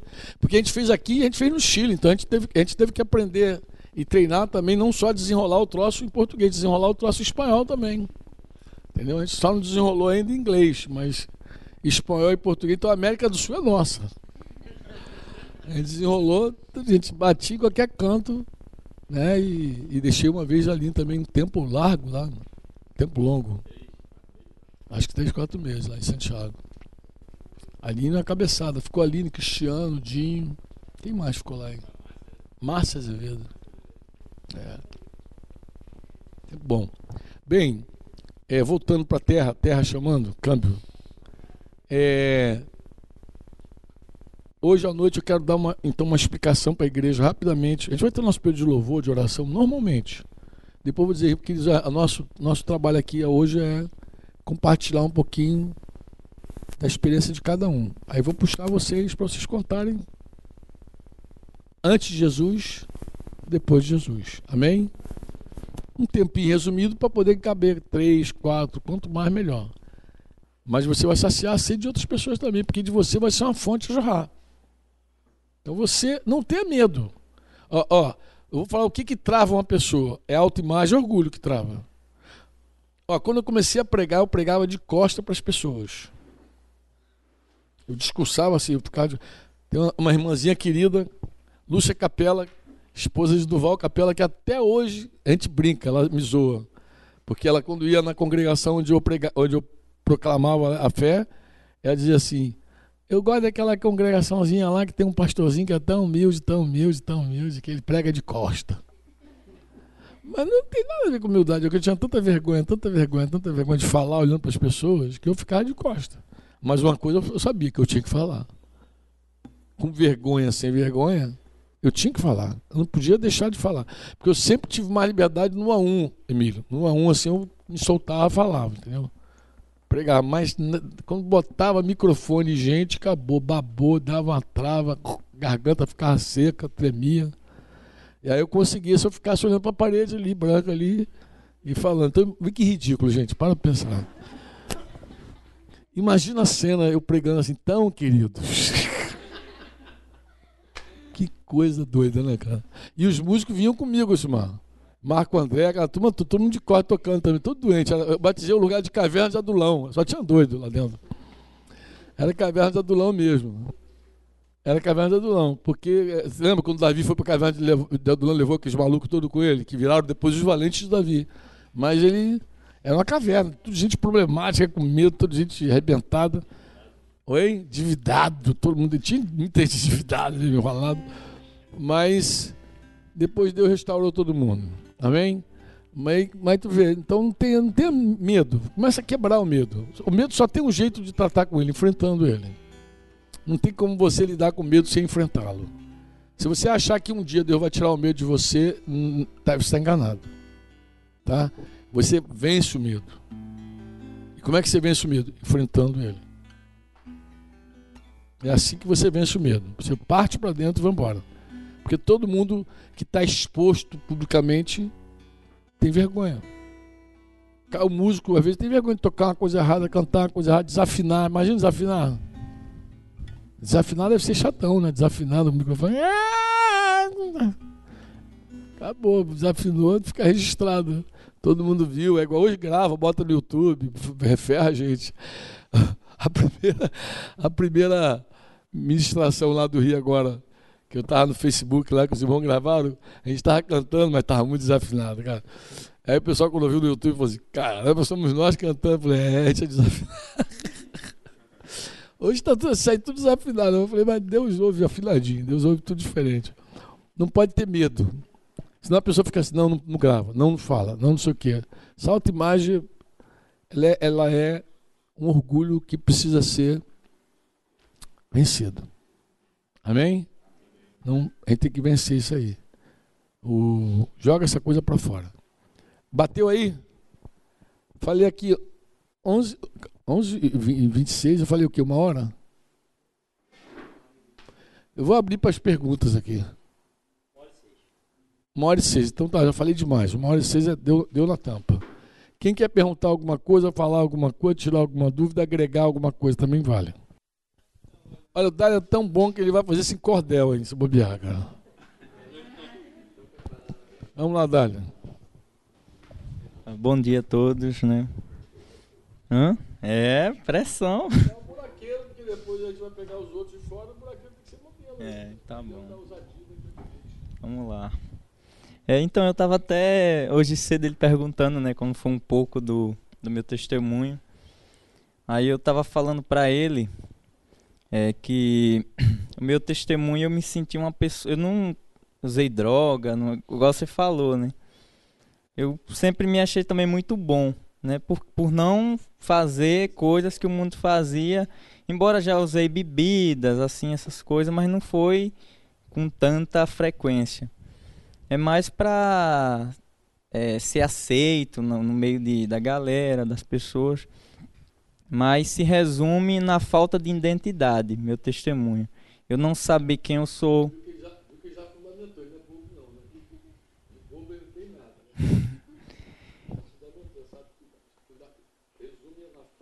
Falta de identidade. Então, e nessa busca por saber quem eu sou, por até me questionava, questionava a existência de Deus, né? fazia várias perguntas, como quem eu sou, para onde eu vou, quando eu morrer, né? E não entendia nada, não é, frequentei algumas religiões, né, para tentar preencher é, até bebidas e nada preencheu, né? Relacionamentos, enfim, algumas coisas eu tentei e nada preencheu, buscando tudo, né? Até que é, eu achei que os estudos também ele também ia preencher de certa forma e por não ver perspectiva na cidade, por ser uma cidade pequena, eu achei não, acho que eu tenho que ir para outro lugar para poder um lugar mais avançado, mais um lugar maior para poder eu estudar, ter uma formação melhor, trabalhar e aí sim eu vou encontrar a felicidade. Foi quando eu fui para o Paracaju, né, onde vocês saltaram, muitos de vocês foram no aeroporto lá naquela capital. Isso, aí fui para Aracaju, uma cidade próxima lá chamada São Cristóvão. Foi onde eu fiz um curso técnico em agropecuária. E quando eu cheguei lá, né, eu achando que jovem, com 17 anos, achando que ia ser tudo fácil, tudo bom. Tinha tudo nas mãos, tinha, sempre tive moto, meus pais sempre me deram as coisas. E lá foi uma realidade diferente porque eu tive que me, a minha, me adaptar a uma vida é, de de internato, né, um ambiente que eu tinha que estar interno ali, conviver com várias pessoas, né, em alojamento, ser longe daqui, não podia estar indo todo dia e vindo. E aí eu é, lembro que eu sentia o vazio aumentou mais. Eu achava que ia que ia resolver, que ia preencher, que eu ia estar envolvido com atividade ali, estudo, fazendo o que eu gosto. Eu achava que isso aí ia resolver, mas não resolveu, foi pior. Aí aumentou que eu ficava, aí ficava com saudade de casa, com saudade das minhas coisas, com saudade dos meus amigos aqui, enfim, aí aumentou tudo. É até que eu conheci um grupo de, de irmãos lá que faziam um trabalho evangelístico lá, da primeira igreja batista. E ele sempre passava nos alojamentos chamando as pessoas, os jovens, para esse encontro, um dia de, dia de quarta-feira. E aí ele falava comigo, e aí, cara, vai lá hoje? Eu falei, vou, vou lá hoje. Só que eu sempre dava desculpa, nunca. É, eu vou, vou, não vou. Ah, você está me devendo, não foi. Até quando foi um dia outro eu vou lá nesse encontro. Aí fui no encontro, gostei muito do encontro. É, e fiquei indo com frequência, eles me deram um, um Novo Testamento pequenininho assim, acho que antigamente dava nas escolas. Eu recebi um daquele, ficava capa cinza e ficava lendo aqueles salmos ali, ficava muito e, isso, é isso aí. Aí ficava lendo aquilo tudo ali, achando bom, assim, me sentia mais. Quando eu li as escrituras, eu me sentia mais cheio. Porém, de, é, Tempo depois voltava aquele mesmo vazio, aquela mesma. É, é, querendo buscar alguma coisa. Assim, um, preencher, tinha que preencher alguma coisa de alguma maneira. Quando eu. Era o meu refúgio, era as escrituras, mais ou menos assim. Mas era por um determinado momento, eles sempre faziam apelos lá. Só que eu não entendia muito bem os apelos. Falar quem quiser vir. É, aceitar Jesus. Aí eu falava, não, eu já tenho Jesus, eu sou um cara bom, né? Eu sou, um cara, sou um cara que não bebo, não faço muita coisa, então eu já tenho Cristo, né? Me senti e ficava nessa. Só que assim, no fundo, no fundo, eu sentia tocado pela mensagem. Mas eu tinha essa, esse embate aí, essa eu vivia nessa daí, não, eu tenho Jesus, então não preciso. E ficava, na, nunca ninguém parou para sentar comigo e dizer, cara, aceitar Jesus é isso. É por isso que hoje eu prezo, por isso quando eu pregar para alguém, eu friso o que é caminhar com Jesus, né? O que é aceitar Jesus, como eles falam, né? Que é conhecer Jesus, é viver como Ele, né? Isso não foi muito claro para mim naquele dia, embora foi uma mensagem, né? Até eu conheci um amigo nosso lá, que Alice conhece também, que é Edson. Fui para casa dele um, um final de semana e ele ele disse, cara, dia de domingo assim eu gosto, eu vou para para a igreja. Aí vesti um terno preto, uma Bíblia grande. Aí como eu tava com ele, eu falei, cara, eu não gosto muito desse negócio de igreja não, mas mas eu vou com você porque eu tava na casa do cara, mas para agradar ele ali. Aí fui é, aquelas denominações bem pentecostais mesmo, cadeira voava. O cara, o cara, ei, se eu quer, se eu quer lá, se eu quer lá, eu não entendi nada do que ele falou. Aí no final fui falar com, com um pastor, né? Pra, eu falei, pô, cara, gostei muito da sua mensagem. Eu não entendi nada, mas é mentira. Aí foi pra agradar ele, aí ele, tu gostou mesmo? Legal, cara. É, você é cristão? Você é, convert... você é cristão? Eu digo, sou, sou cristão. Aí você é de qual igreja? Aí eu falei, não, não tem igreja, é assim, sei o quê. Ele falou, você tem quantos anos, garoto? Eu digo, eu tenho 17 anos. Ele falou, você está me dizendo que com 17 anos você ainda não aceitou Jesus? Aí, de novo, eu fiquei pilhado com esse aceitar Jesus. Eu falei, não, mas eu tenho Jesus, não sei o que, tentei. Pega ali aquela Bíblia ali. Aí pegou a Bíblia e começou a ler comigo e mas foi uma coisa também que eu não faço também, que foi ruim para mim, que é questão de pressão. Né? Eu acredito que é porque quando você é porque tem gente que prega pressionando a pessoa, né? Como que ela é que vai convencer a pessoa a, a, a, Cristo, né? Quem convence é o Espírito Santo. A gente só faz pregar, né?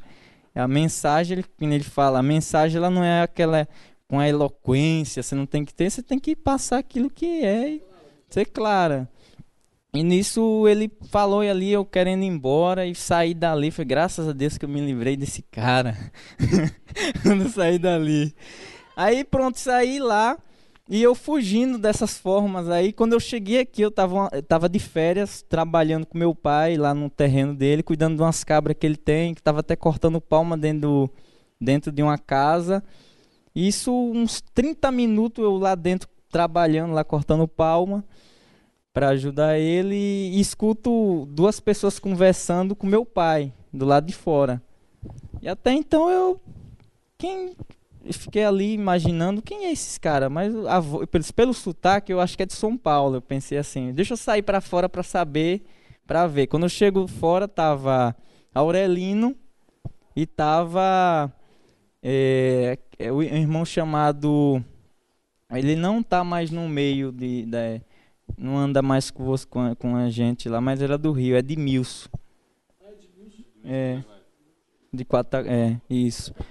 Aí ele, eles, eles lá falando com meu pai sobre Jesus e eu parei assim pra, pra, pra ouvir também, né?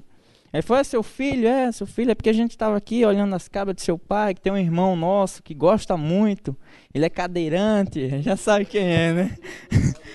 Aí pronto, eu falei, não, tranquilo, pode ficar à vontade aí. Quer entrar? Não, a gente fica aqui mesmo. Então, seu Manuel, a gente está voltando aqui o assunto e nessa hora eu, eu acredito que eu, eu, eu tenho firmeza que eu fui batizado com o Espírito Santo com essa ação que aconteceu. Por que eu digo isso? Porque eu, fiquei, eu comecei, eles começando a falar de Jesus assim, eu comecei a ficar trêmulo e meio que leve, sentindo uma sensação de leveza. E dentro de mim é, saltou uma voz muito. É, assim, cara, é uma, é uma coisa única, cara. Muito clara. Foi uma voz assim, falou: ó, Hoje eu vou te chamar pela terceira vez. E pode ser a sua última chance. Só falou isso. Isso dentro de mim saltou. Aí, eu, aí ele falou. Aí isso, quando eu acabei de pensar isso, é, ele perguntou para meu pai: E seu Monel, e o senhor? É, o senhor quer declarar Jesus como Senhor de sua vida? Foi direto, já tinha meia hora ali de pregação já com meu pai. Aí meu pai falou: Não, rapaz, eu, eu vou pensar mais um pouco e não sei o quê. Aí ele falou, vai perguntar para você, a voz de novo, vai perguntar para você. Quando eu terminei de pensar, ele perguntou, e você? Aí, cara, eu tinha que dar uma resposta e fiquei mais trêmulo ainda, fiquei. E eu falei, eu quero. Não sei onde eu achei força. Eu falei, eu quero. Quer mesmo? Eu falei, quero. Então a gente tá reunido na casa de. A casa ali atrás da igreja, aquela casa lá. Isso foi em 2013. Aí eu falei, tá bom, vou lá. Você vai mesmo? Eu falei, eu vou lá. Aí já tava ali convicto, ali quebrantado, já tava é, não entendendo nada, cara, assim, muita, não entendendo nada. Quando cheguei em casa, é, um amigo de meu pai, ele tinha ido para Israel e chegou aí veio visitar a gente. Falou, cara, eu não sei o que deu, mas eu trouxe uma água lá para você do Rio Jordão. uma água lá. Agora eu me lembrei da Eu tinha até uma, tinha até uma garrafa árabe assim. É. Aí ele foi, tirou umas fotos lá no Rio Jordão e mostrou tudo lá. E a, eu vi a garrafa, tem uns, já tinha uns quatro meses que a garrafa tava lá. Eu falei, pai, joga essa água fora, mano. joga essa água fora. Ele, não, deixa aí. Deixa aí, que essa água é santa, não sei o que. Isso é nada, rapaz. Isso é besteira do povo. Ele ficava olhando os pregadores na televisão. Esses mais comuns, Silas Malafaia, esses caras aí mais popular da mídia. E eu ficava, pai, esses caras são tudo ladrão, pai tudo ladrão. Esses caras, esse povo tudo besta aí. Cara, eu tinha uma, assim, um ódio assim de quando eu via esses caras pregando. Que eu generalizava tudo. Eu não, não entendia que tinha cristão de verdade, que vivia o evangelho, que. Entendeu? Que. É, que dava bom testemunho, eu, na minha mente não, nunca existiu isso, né? Eu não sabia que existia isso. É, aí até pronto, aí via água, eu já entendi um pouco que esse meu colega já tinha falado sobre batismo, alguma coisa, eu entendia que eu tinha que ser batizado. Aí à noite eu cheguei lá e falei, cara, é, eu tive uma convicção de que eu tenho que ser batizado. Já ouvi sobre. Ele falou, ih, rapaz, eu ia falar sobre você, eu ia falar isso com você antes de eu sair aqui, eu pensei de te batizar mesmo. Eu falei, não, então. Aí ele falou, mas você já. Eu, não, mas vamos ler aqui. Eu disse, não, eu entendo que eu preciso ser batizado. Mas aí ele falou, oh, o batismo é isso, tá? Não entendo perfeitamente. Eu quero ser. Agora a minha dúvida é, eu posso ser batizado com a água? aí ele falou, é porque quando eu olhei para a água, eu assimilei a batismo. Eu falei, eu quero ser batizado com essa água. Pronto. Na época foi o que eu entendi ali, foi, eu vou ser batizado com essa água. Falou, não, cara, pode. Quem batiza é Espírito Santo e Pode sim. Aí trouxe a água, já fui batizado ali logo. Aí pronto. Aí comecei a viver. Aí ainda, aí quando foi aí, nisso, eu ainda estava, embora aconteceu tudo isso, eu comecei a experimentar essa, essas coisas, eu ainda estava me sentindo muito bom, né? Até e eu buscava nas escrituras, eu lembro que agora pronto, eu só queria só queria Jesus mesmo. Queria saber de Jesus, é, entrava no banheiro, passava a noite assim, lendo as escrituras, orando, para conhecer Deus. Aí quando foi um dia eu entrando na casa lá do, aí vi um, um texto que foi feito para criança, para criança, é, Gálatas 5:19. Fala, ora, as obras da carne são conhecidas, quais são manifestas, que são, aí vai prostituição, adultério, assim. Aí Deus falou assim: essa mesma voz também, que é o Espírito Santo. Eu não entendia, mas ele, ele foi me dando como que eu tinha que andar, né? A forma que eu tinha que me portar. Ele falou: quais desses pecados você está envolvido? Você disse que é um cara bom? Aí eu, rapaz, tô nesse, já comecei a calcular. Eu comecei a calcular, tô nesse, nesse, nesse, nesse. Aí eu lembro que eu notei, já fui procurar ajuda já não entendia a questão de andar na luz, essa, esses assuntos todos, não vou te falar, não precisou ninguém assim me ensinar. Me ensinar, chega assim, cara, você precisa andar na luz, as escrituras falam isso, isso aqui. Foram assuntos assim que eu fui tendo clareza, comecei a ler o módulo, aquele módulo que tem a, a mãozona, uma mãozinha pequena assim para nova de cima. Pois é, comecei a ler o módulo e comecei a ser revelado das coisas, como que eu tinha que andar, como que eu tinha que me portar. É. Isso. É. Aí fui lendo o módulo, aí fui tendo clareza dos, do, de mais, mais coisas, fui, os irmãos foram me ajudando, fui, aí voltei para a escola, já voltei sem é, querendo largar o curso. Falei, cara, esse curso aqui não tem mais propósito para mim, né? não tem mais. Que eu vou fazer o quê? Eu, não é isso que eu quero, não é isso. Embora eu goste muito, mas eu quero fazer a obra de Deus agora. E aí eu orava todo dia acordava cedo e tinha uma biblioteca lá, uma sala de estudos, eu orava todo dia e querendo saber das escrituras, porque eu lia as escrituras e não entendia. Lia as escrituras e não entendia nada. Eu falei, quando foi um dia eu eu falei, Senhor, eu quero entender as escrituras. Porque eu tinha medo de pregar. Eu, a Alice era meu meu meu meu companheiro, e eu queria pregar para Alice, eu queria transmitir aquilo que eu estava vivendo, que era muito bom, mas eu não sabia como transmitir para ele. E eu, eu achava assim, por exemplo, se eu for falar isso com Alisson, ele vai dizer, me, me, me responde isso aqui.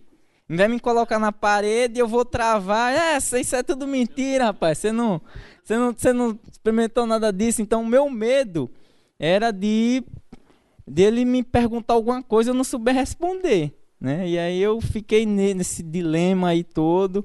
E eu falei, Senhor, eu quero aprender as escrituras para me poder ensinar.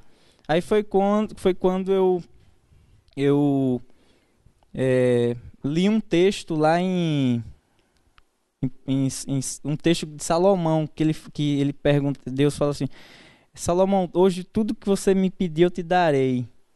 Foi eu que eu que a forma que eu abri a Bíblia. Eu abri a Bíblia assim, falava assim. Hoje, é, hoje Deus vai falar aqui comigo. Tipo, abria assim, falava, novo convertido, tinha uma, uma é, eu falava, Deus vai falar hoje aqui comigo. E só que até então não tava ouvindo nada, né? Só tava olhava, via aquelas guerras todas, falei, rapaz, doido. aquela matança toda, eu falei, rapaz, o negócio aqui foi feio. Hã? É, tá entendendo nada. Eu falei, não, mas eu quero entender. Aí abri, foi nesse dia que eu abri nesse texto, aí eu comecei a observar esse texto e observar a pergunta de. É, a resposta de Salomão. Que Salomão, eu falei, se fosse eu, ia pedir dinheiro, ia pedir tanta coisa, menos isso que ele pediu, sabedoria. Aí Deus falou: para ler as escrituras, precisa de sabedoria. Mesmo o Espírito Santo falando comigo. E sabedoria é Jesus. Então eu precisava. Até eu, eu, não era ele que ele que falou comigo nesse tempo foi que eu não. Se eu ler as escrituras por ler, ela não vai ter eficácia nenhuma, eu não vou entender. Porque o pessoal que estuda direito, ele lê a Bíblia toda, de capa a capa. Mas a, Bíblia não é um livro qualquer, ela é um livro de revelação. Né? Você precisa, é um livro espiritual. Então eu precisava do, do auxílio do Espírito Santo. Eu precisava a clareza que só o Espírito Santo dá para me entender o texto. E aí foi nesse dia que, que eu comecei a entender as escrituras e aconteceu uma, um fenômeno que é, eu acho que do nada assim eu comecei a gravar, que até hoje me marcou isso aí, gravar textos inteiros das escrituras. Marcos 16, a partir do 15, texto-chave para pregação, Romanos 10, 9. Eu olhava o texto e gravava. Foi coisa, né, até, até antigamente Vandinho chamava enciclopédia, não sei o que, ficava tirando onda, não sei o que, perguntar qual é o texto tal, eu sabia dizer a referência, assim. Aí isso foi uma, foi um, eu acho que foi uma, uma capacitação de Deus, né? Para minha oração que eu tinha feito de não ser capaz de pregar. Agora ele falou comigo, ele me cobrou, falou, agora você tem toda a bagagem, você sabe os textos e aí. Aí foi quando eu preguei para Alisson. E Alisson aí deu um trabalho, mas se converteu, né, Alisson? Tá, tá aí com a gente. Cara que fugia, rapaz, era igual sabão. Eu orava pelo cara, falei, meu Deus, esse cara aí tem que. Quando foi um dia, isso me marcou profundamente. Quando foi um dia eu fui. Isso a gente já caminhando, eu fui ajudar ele numa situação. Aí falei a verdade em amor mesmo para ele, numa situação. Aí falei, cara, eu tô aqui para te ajudar, eu tô aqui como que a gente chama de pai, discipulador. Aí ele falou assim: "Eu não preciso eu não preciso de discipulador. Aí eu, cara, isso doeu pra caramba assim em mim. Porque eu fiquei, eu fiquei, eu fiquei investi, em oração, visto em jejum, um ano o cara caminhando. Era um negócio complicado. E aí, cara, eu digo, agora não sei o que, que eu vou fazer. Aí Deus falou assim: deixe ele. E aí eu, ele, ele, ele passava por mim, ficava meio fechado. E eu passava por ele também não falava não. Dava uma vontade de falar alguma coisa e ele falou, fique calado, não fale nada. Quando foi um dia a gente passando no corredor, aí eu falei, cara, é, você falou que não precisa de mim, mas eu queria dizer para você que eu preciso de você. Aí quebrou ele. Aí foi choro, quebrantamento, restauração. Então foi bom e assim, Alice também ele viu, né, a minha mudança lá, o meu testemunho, que era totalmente depois pergunta ele aí quem eu era que vai contar, vai contar outra parte. É, o outro, o outro lado é feio.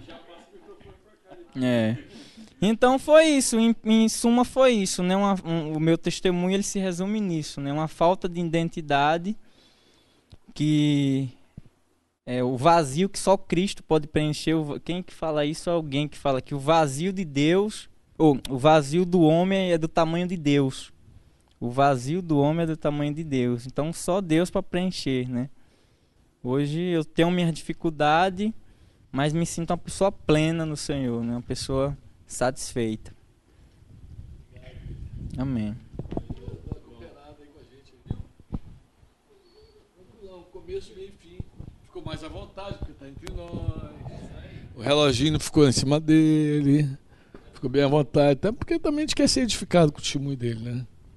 Vocês querem passar para ouvir o Alisson também? Carinha dele.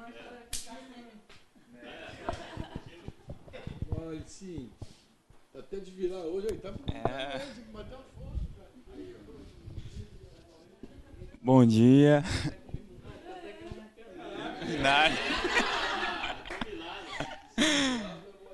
É. É verdade.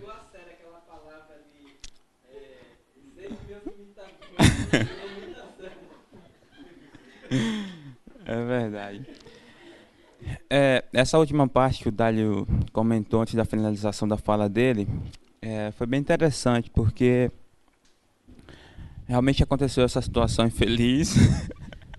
eu falei para ele, cara, eu não preciso de discipulador, não quero, eu, para quê? Né, eu não entendia nada, não era totalmente neófilo naquele momento. Então, é, só teve uma situação aí que o Dali falou, mas foi o seguinte, teve uma situação que eu, vi o Dali mais fechado naquele momento, então eu me senti constrangido por aquilo que eu havia falado com ele. E foi algo de Deus mesmo. O Espírito Santo quebrantou meu coração de uma forma que eu cheguei a chorar assim no meu íntimo.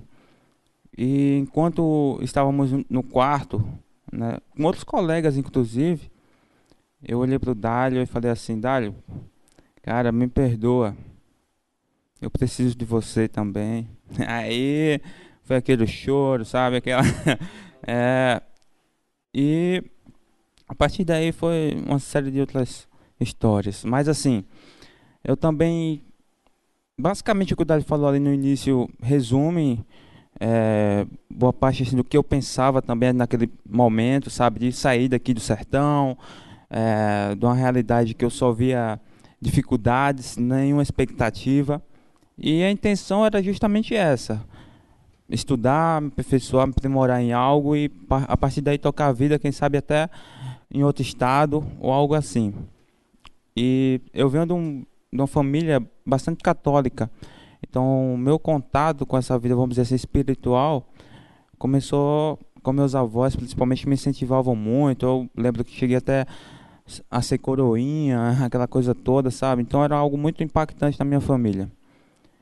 E por essa necessidade, sabe, de crescer na vida como pessoa, enfim, eu acabei indo estudar com o Dálio, na verdade no Instituto Federal do Estado, E eu nunca na minha vida imaginei que iria encontrar o Dali. né? Então, a, logo no primeiro ano nós já havíamos feito uma amizade e tudo mais. E pouco tempo depois do Dálio conhecer alguns irmãos, né, que vieram inicialmente, como ele falou, eu vi mudanças na vida dele. Eu disse, cara, esse cara, esse rapaz está diferente. Tem algo diferente nele. E havia outros irmãos lá, pessoas cristãs, assim, é, e tudo mais. E eu olhava para aquelas pessoas e não conseguia assimilar é, aquela, aquela gente ali vivendo o que o Dali estava vivendo. Era algo especial. Eu via a, metanoia, sabe? Tudo, todo aquele processo. Ele lendo ali no quarto, no cantinho dele, se abstendo no caso de estar em grupos né, carnais e tudo mais. E aquilo me atraiu de uma forma assim que eu não conseguia explicar. E eu ficava dando aqueles miguezinhos no Dário realmente, né? Ele me chamava, ei mano, vamos lá, vem aqui, quero falar contigo e tal. Eu estudava muito também, bastante, então eu achava que aquilo ali ia me atrapalhar e tudo mais. E chegou um momento, claro, que aquilo ali começou a ser quebrado dentro de mim, pouco a pouco. Um outro dia, nós estávamos no refeitório à noite jantando. Assim que saímos, tinha um, um pátio lá e tudo mais. Aí o Dali me chamou. É, mano, vamos conversar um pouquinho. Eu também estava afim de conversar. E começamos, né? Então, no, à medida que nós íamos conversando, aquilo, toda a escritura ali que o Dálio, a palavra, a mensagem que o Dálio havia falado ali para mim, ela começou a entrar de uma forma diferente. E ali mesmo eu me quebrantei, disse, cara, eu quero Jesus, eu quero. Ele fez uma oração por mim, eu lembro bem disso. E eu fui quebrantado ali naquele momento, né? E tomei essa decisão definitiva por Jesus, a melhor de todas. E no meu caso, eu creio que eu também tinha essa dificuldade muito forte, né? Que o Dário também disse, a falta de identidade. Né? Não tinha uma identidade firmada, não tinha, achava-me inútil, né? Inútil. E em Jesus eu fui ali, à medida né, que fui vivendo e tenho vivido, analisado o quanto eu sou precioso e valoroso para o Senhor. E uma das coisas também que o Franco falou até ontem, né, com, é justamente aquilo que a gente causa de impacto na vida das outras pessoas, como nós podemos impactar outras vidas através de tudo aquilo que o Senhor faz na nossa vida. Por exemplo, hoje eu Aí só para concluir aquela partezinha lá, assim que eu me converti e tudo mais, aí cada um basicamente se dispersou, o Dário voltou para Porto da Folha. Eu comecei a trabalhar lá em Laranjeiras, é uma cidade próxima lá da capital, Aracaju. E naquele, na, naquele primeiro momento eu fiquei bem isolado, muito isolado mesmo, trabalhando, morava sozinho. E foi bem dificultoso aquele primeiro relacionamento, assim, eu, faltava aquele olho no olho. Mas eu tomei uma decisão bastante consciente do que eu queria. E aí nós, nosso contato era basicamente por celular e tudo mais. E foi a perseverança, né? Aí posteriormente, é, eu acabei vindo para Glória, uma outra cidadezinha aqui mais próxima, é, para poder cursar engenharia agronômica.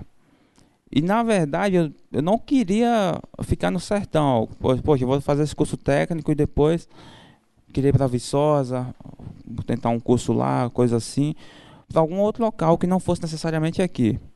Mas só que Deus tinha um propósito grandioso de me, me deixar ali naquele momento, naquele ambiente. E à medida que fui fazendo o curso, eu já estou, graças a Deus, concluindo, é, eu pude perceber o quanto eu estava equivocado sobre vários conceitos, sobre várias coisas que eu estava fundamentado sem base nenhuma. E o quanto Deus ele já me usou para atingir e impactar outras vidas. Isso inclui um público imenso, desde professores, desde colegas mesmo que convivem comigo, porque necessariamente muitas vezes a mensagem era transmitida justamente no silêncio, sem palavra nenhuma. a nossa conduta, o nosso viver. E eu vejo isso hoje claramente na vida de várias pessoas da universidade. O respeito que, graças ao Senhor, eu adquiri ao longo daquela caminhada ali naquele ambiente.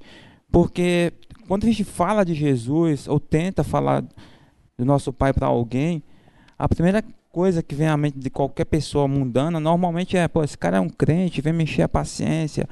Então, tudo aquilo que a gente já sabe.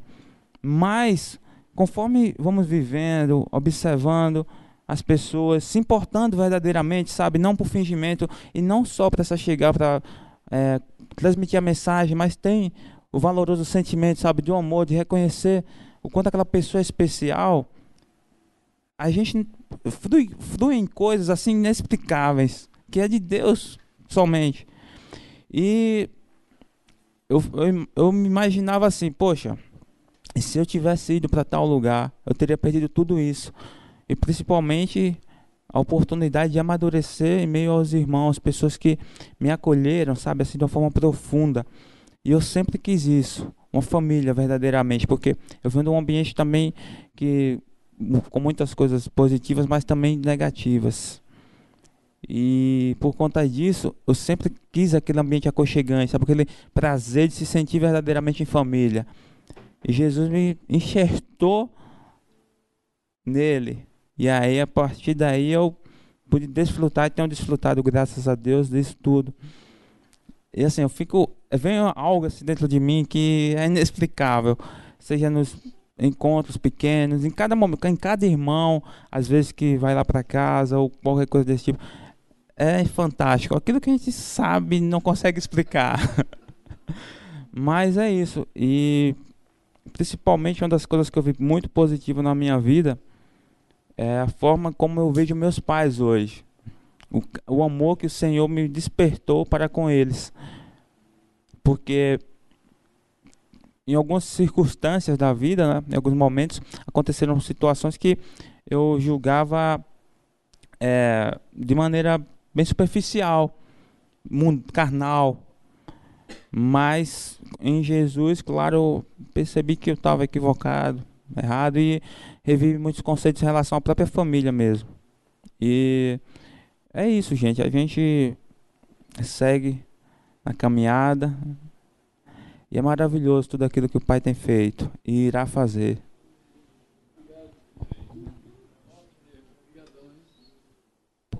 Que joia, amado. É muito bom ouvir vocês. Você não sabe como é bom. Edificado. Queria chamar a atenção aqui para a questão da pregação silenciosa. Pedro, na sua primeira carta, ele fala das mulheres que devem ser submissas a seus maridos, mas ele cita casos de mulheres cujos maridos não obedecem a palavra. Então, se teu marido não, não obedecer a palavra, ganhe ele sem palavra. Tu vê o poder da mensagem, como é. O querigma, ele pode ser tremendamente silencioso mesmo. Como assim? A vida vai abrindo portas. Outra coisa que você falou muito legal, que eu acho que a gente bateu também no ano passado o verdadeiro interesse pelas pessoas. Lembra que a gente conversou isso aqui no ano passado?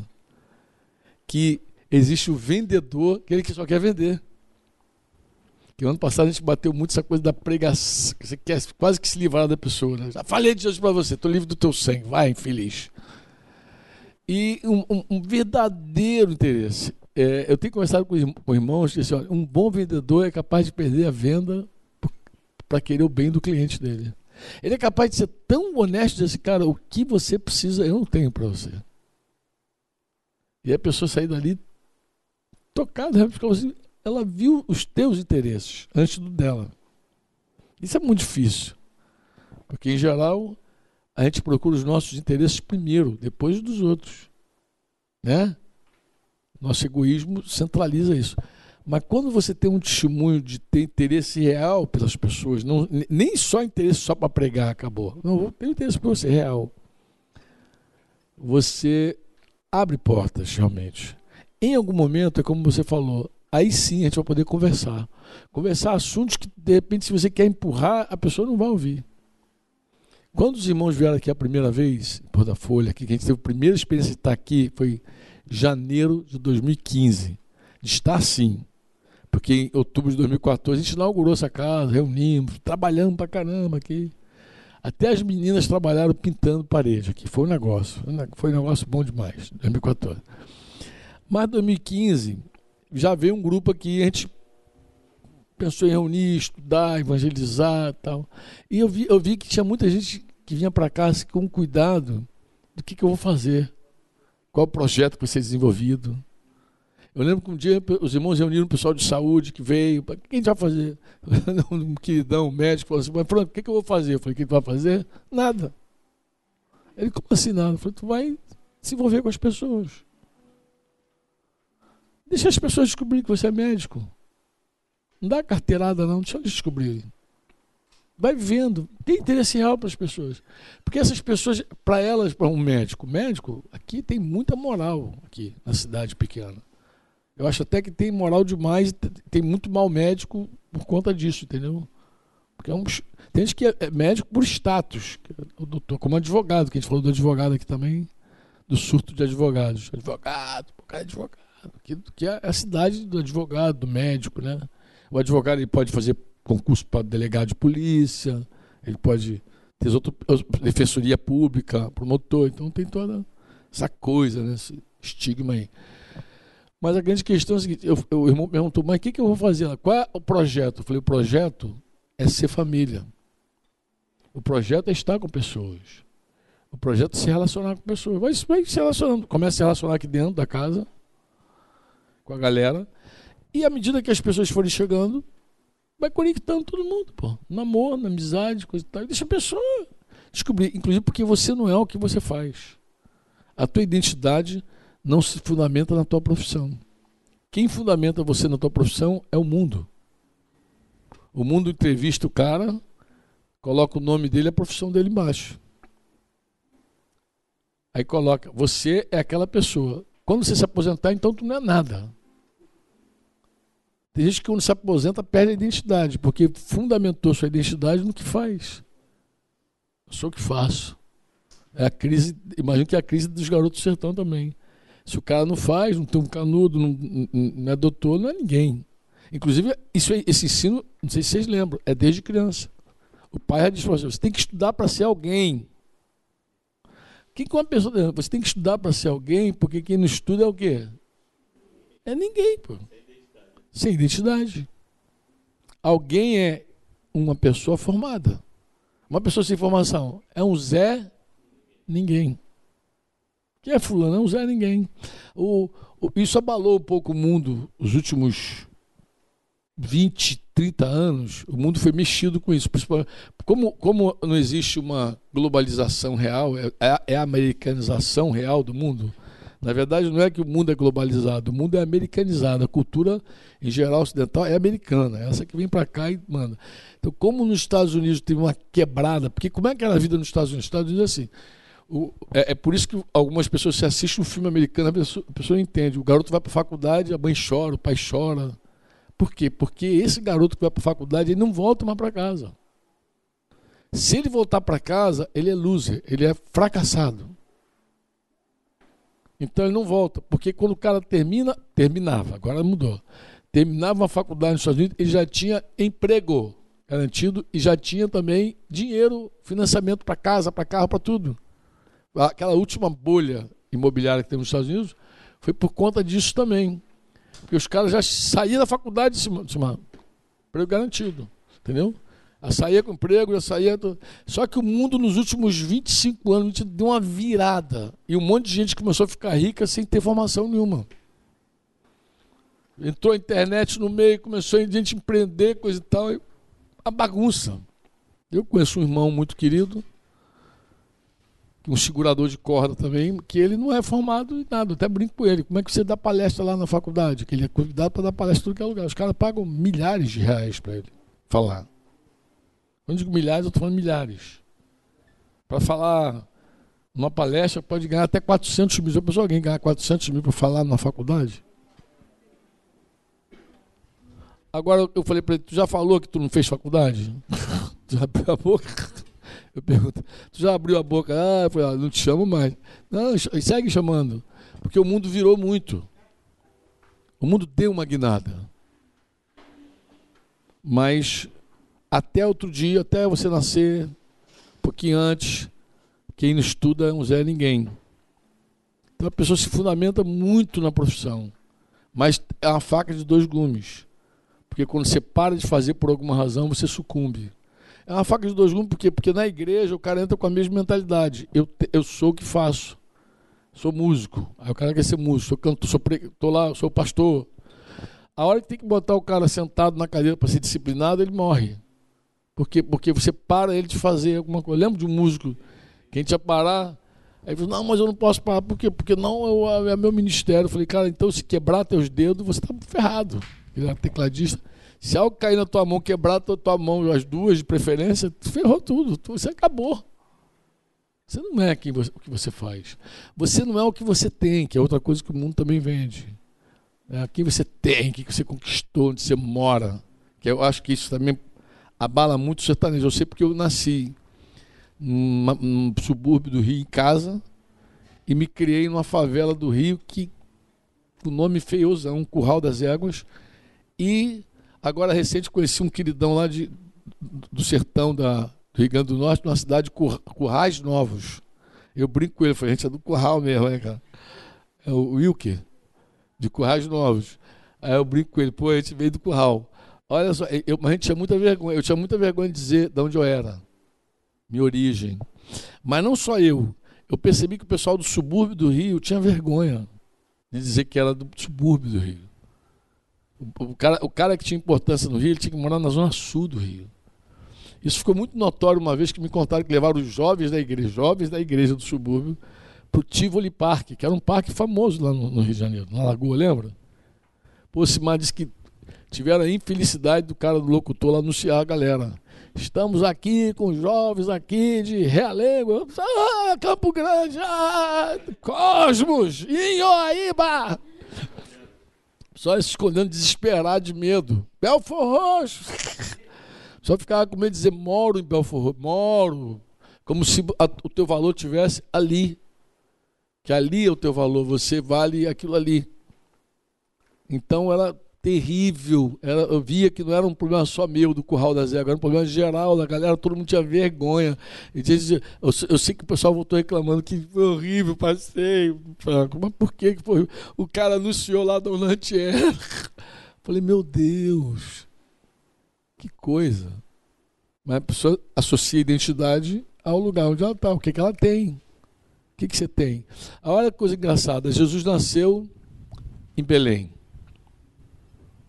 Amém ou não? Você se lembra como é que Belém era, era contada e foi profetizado o nascimento de Jesus, né? Ó tu, Belém, de maneira alguma tu és a menor. Então já tinha uma ideia de que era menor. Porque de ti sairá o Salvador. Essa é boa análise. Entrou, captou, né? Mas não só isso, Alice. Nazaré tinha um adágio popular que definia Nazaré. Sabe qual era o, o ditado popular de Nazaré? Pode alguma coisa boa vir de Nazaré? Isso já era um ditado popular no dia de Jesus. Quando diziam que ele era o Nazareno, é o Nazareno? Pô, mas pode alguma coisa boa vir de Nazaré? Então os caras tinham. Já, já, tu vê que esse negócio é antigo. Toda essa, toda essa padronização de valores, né? Toda essa coisa aí já é coisa mundana, é antiga, é do sistema já. Então você imagina com uma pessoa que nascia em Nazaré já nascia rotulada, né? né? Tinha vergonha de ser nazareno. Por quê? Porque pode vir alguma coisa boa de Nazaré? Pode vir alguma coisa boa de Ralengo, do quadro? Será que pode vir alguma coisa boa daí? Tá, eu estava, terminar, estava no avião, porque Deus me, me, teve que me curar de todas essas coisas todas louca. Eu entendi que a minha identidade. Porque identidade, irmãos, se fundamenta em filiação. Quem dá identidade é o Pai. Por isso que a Bíblia diz Davi. Quem é Davi? Filho de Jessé. Porque se for Davi sem o pai, a gente não sabe quem é Davi.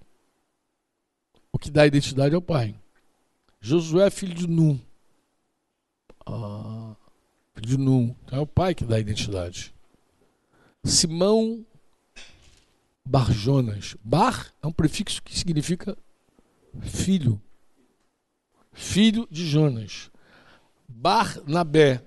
Era José lá, lembra? Barnabé, filho da consolação. Bartimeu, filho de Timeu, cego Bartimeu. Bar.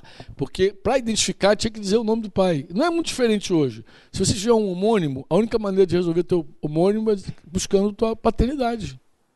A paternidade define você. Define você. Inclusive, isso funciona profundamente na vida da igreja também, por incrível que pareça. Quando você diz de quem é o ministério que você faz parte, as pessoas já sabem quem, quem é você. Você acaba te definindo, te dá uma identidade também. Por incrível que pareça. A, a paternidade espiritual também identifica pessoas. Quando você linka com a pessoa, diz, meu Deus, é isso aí, o cara já dá um, um tom assim, um tom assim, um tom assado. Você acaba tendo identidade, pai é que dá a identidade. No dia que Jesus foi batizado, os céus se abriram e o pai falou: Este é meu filho amado. Nele a minha alma se alegra, se compraz. Foi aí, capítulo 3 de Mateus, tu já lê. Agora, quando você entra no capítulo 4, diz assim que o Espírito Santo levou Jesus ao deserto para ser tentado. E o diabo, quando se apresenta para Jesus, ele é interessante, ele chega questionando essa paternidade. Se tu és filho de Deus, ó, se é condicional. Se tu és filho de Deus, ó, ele não perguntou o nome de Jesus, ele não estava. Ele, ele não tava, ele, ele, o questionamento do diabo era: se tu és filho de Deus. Prova. Transforma essas pedras em pães. Interessante, né? Parece que ele queria semear uma dúvida em Jesus. Jesus respondeu com a escritura e ele voltou de novo. Se tu és filho de Deus, atira-te daí. Está escrito. Aí ele viu que Jesus usava a escritura e ele usou também, pô. Já que ele gosta de Bíblia, eu vou mostrar para ele. Pá, e Jesus responde. Agora, sabe o que é interessante? Jesus sai do deserto, venceu aquela criatura horrível. Jesus encontra um cara cheio de demônios.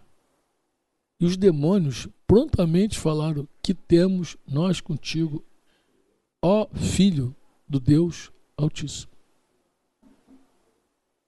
Os demônios já sabiam que era Jesus e o diabo, não. Tu acha que Satanás não sabia que era Jesus? O trabalho dele é sempre colocar em nós dúvidas. Que a fé é que agrada a Deus. Então, quando, quando é que eu perco a minha identidade?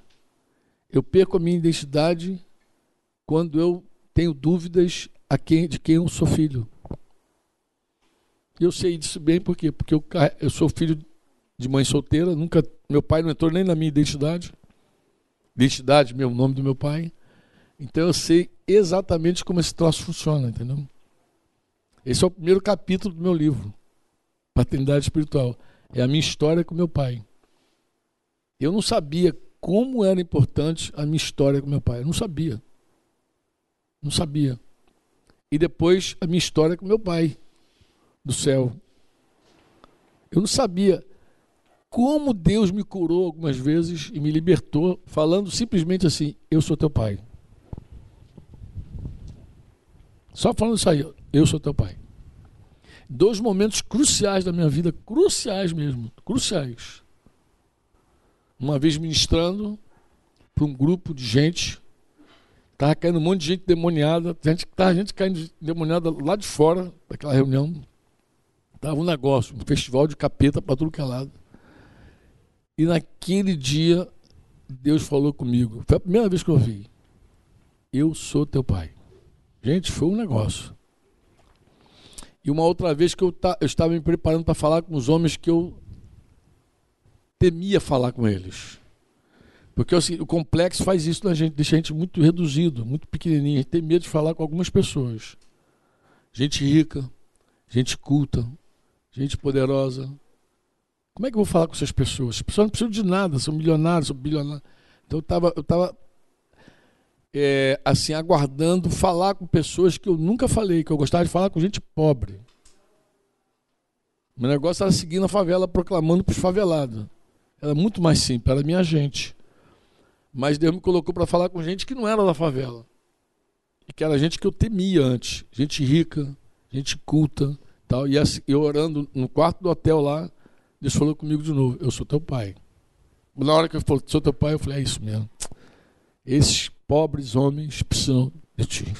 Eu sou teu, teu filho. É da identidade.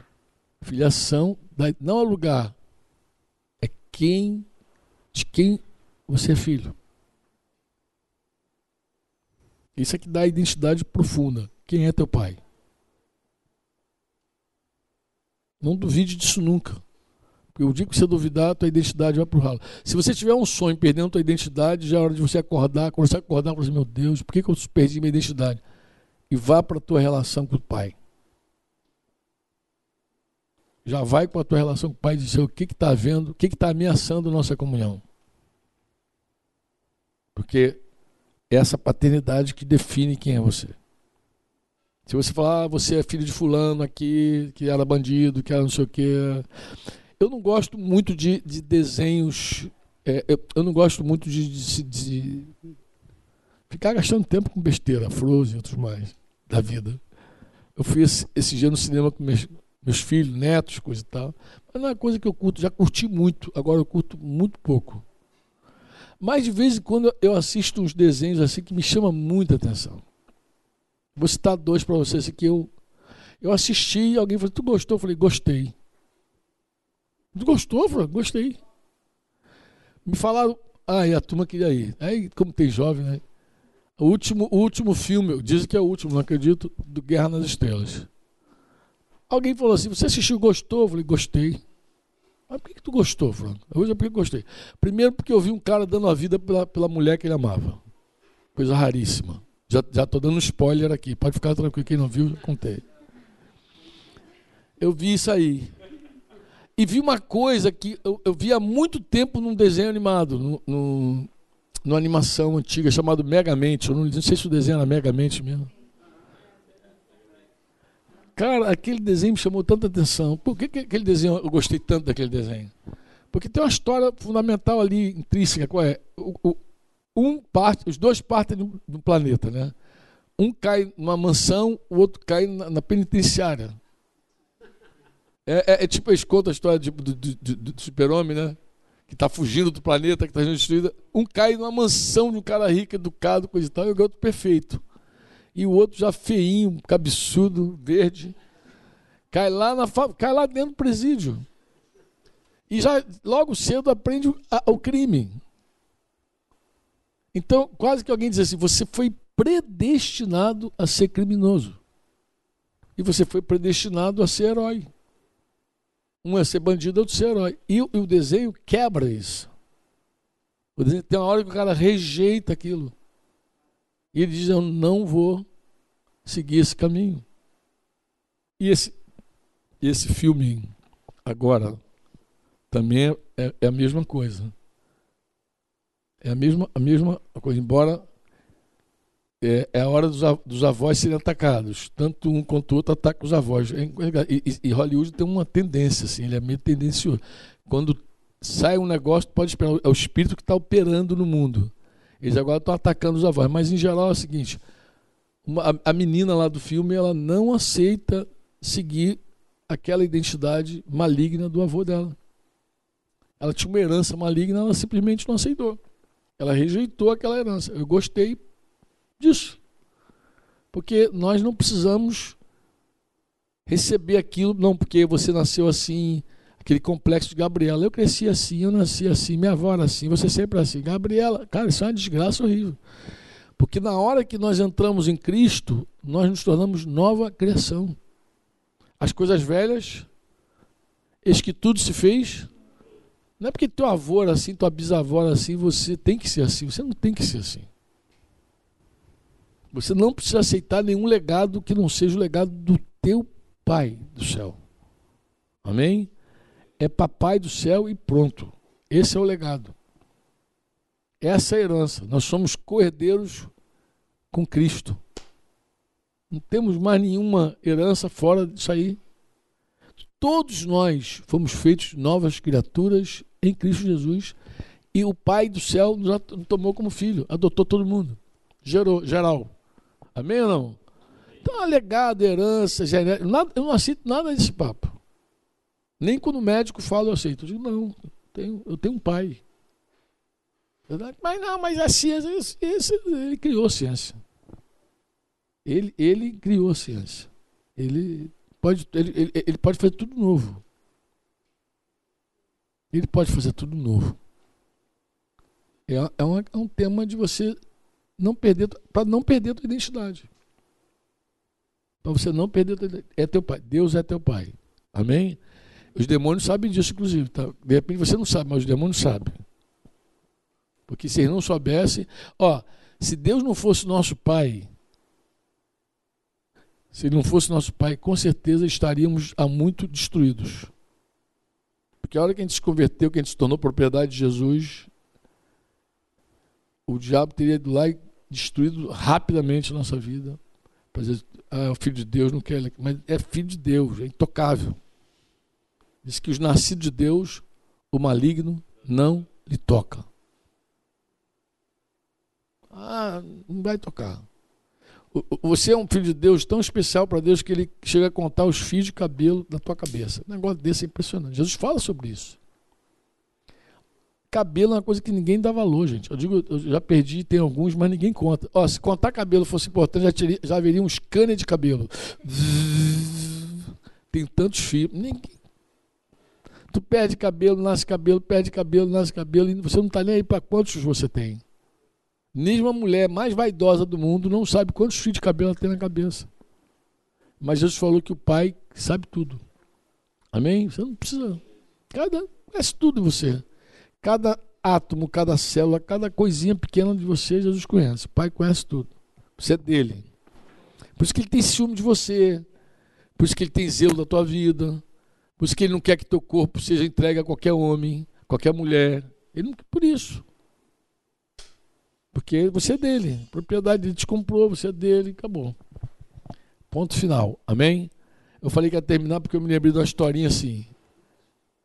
Estou viajando com um cunhado de Osimar Mara, chamado Valci. Um voo, esse voo não existe mais, ele.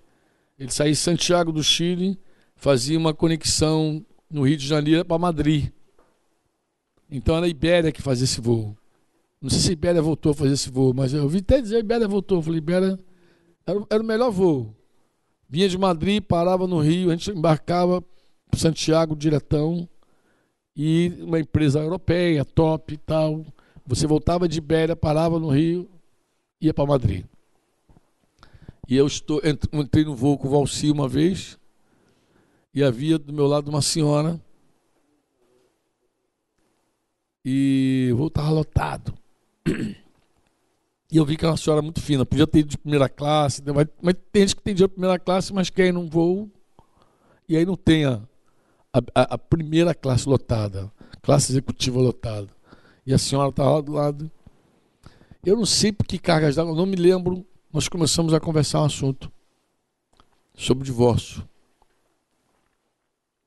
E ela falando que uma filha dela tinha sido excomungada, não sei o quê, estava tá, tá lá pelo Papa ou lá pela Igreja Católica, em função de um divórcio. E eu comecei a explicar a ela o que, que a Bíblia falava sobre o assunto. Isso ela quer saber que a Bíblia fala sobre o assunto. Comecei a discorrer. E ela ficou muito impressionada, muito impressionada com o tema das Escrituras. E ela falou assim: Como você conhece esse assunto? Eu, de verdade, eu, eu, eu não sabia um décimo do que eu sei hoje e hoje eu acho que eu não sei ainda. Mas ela já achou que eu sabia muito. Estava muito impactada. Ela virou e falou assim: Você mora onde? Olha só que interessante. Você mora onde? E eu falei assim: Ela não conhece, não. Ela falou: ah, Eu conheço o mundo todo, meu filho. Ela falou: Não conhece, não. e do meu lado estava a Valci. Aí ela pode falar qualquer lugar que eu conheço. Eu falei, você diz aí onde a gente mora. Aí você é meio gaguinho, inclusive. Se ficar nervoso, fica mais gago. E ele falou assim, em Oaíba. Já tá difícil para um cara de língua espanhola pronunciar Inhoaíba. O que é Inhoaíba? O mais próximo disso é Nunua. Inhuaíba. Quando ele falou Inhuaíba, a mulher falou, como? Eu falei, Inhuaíba, só conhece Inhuaíba? Ela, não, meu filho, nunca ouvi falar. Eu falei que a senhora não conhecia tudo, a senhora não conhece tudo. Não, eu falei, fica no Rio de Janeiro. Ah, o Rio de Janeiro eu conheço, claro. Se falar Rio de Janeiro, mundo todo conhece Rio de Janeiro. Pô. Mas se você falar um bairro do Rio de Janeiro, que está longe do centro pra caramba, quase 50, é como Glória, é, é Glória Porra da Folha, é chão para Dedéu. Se você fala assim, pessoa já não fala.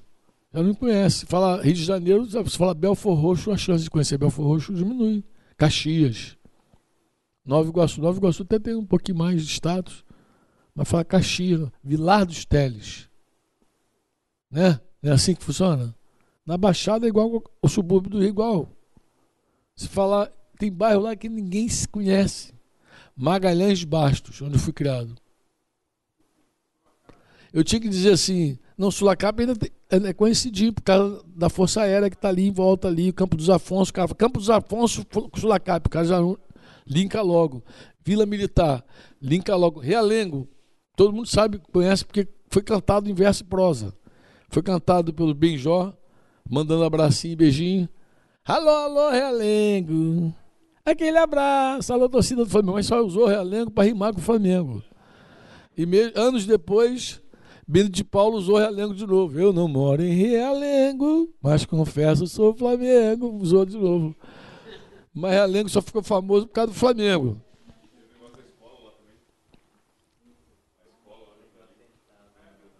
Ah, aí, não, aí já foi, ficou famosa também aí nessa ocasião, a, escola em Realengo, a, a chacina de Realengo. Então, tu vê, é por aí. Terra de Tame. Aí é o seguinte, é, mas em geral não conhece bairros como Magalhães. Eu sei porque quando eu falo moro em Magalhães, cara, onde é que fica isso? Eu dizer, entre Vila Militar e Realengo. Cara, entende? Conheci os dois bairros. Conheci a Realengo, conheci a Vila Militar, eu tô ali no meio. Em Uaíba, a mulher, quando eu falei em Uaíba, ela falou que não. Embora. Eu sei que tu mora em Uaíba, eu também morei em Uaíba. Mas quando o Valci falou em Uaíba, quebrou a velhinha. Mas o que, que ficou interessante? Que ela associava pessoas a lugares também.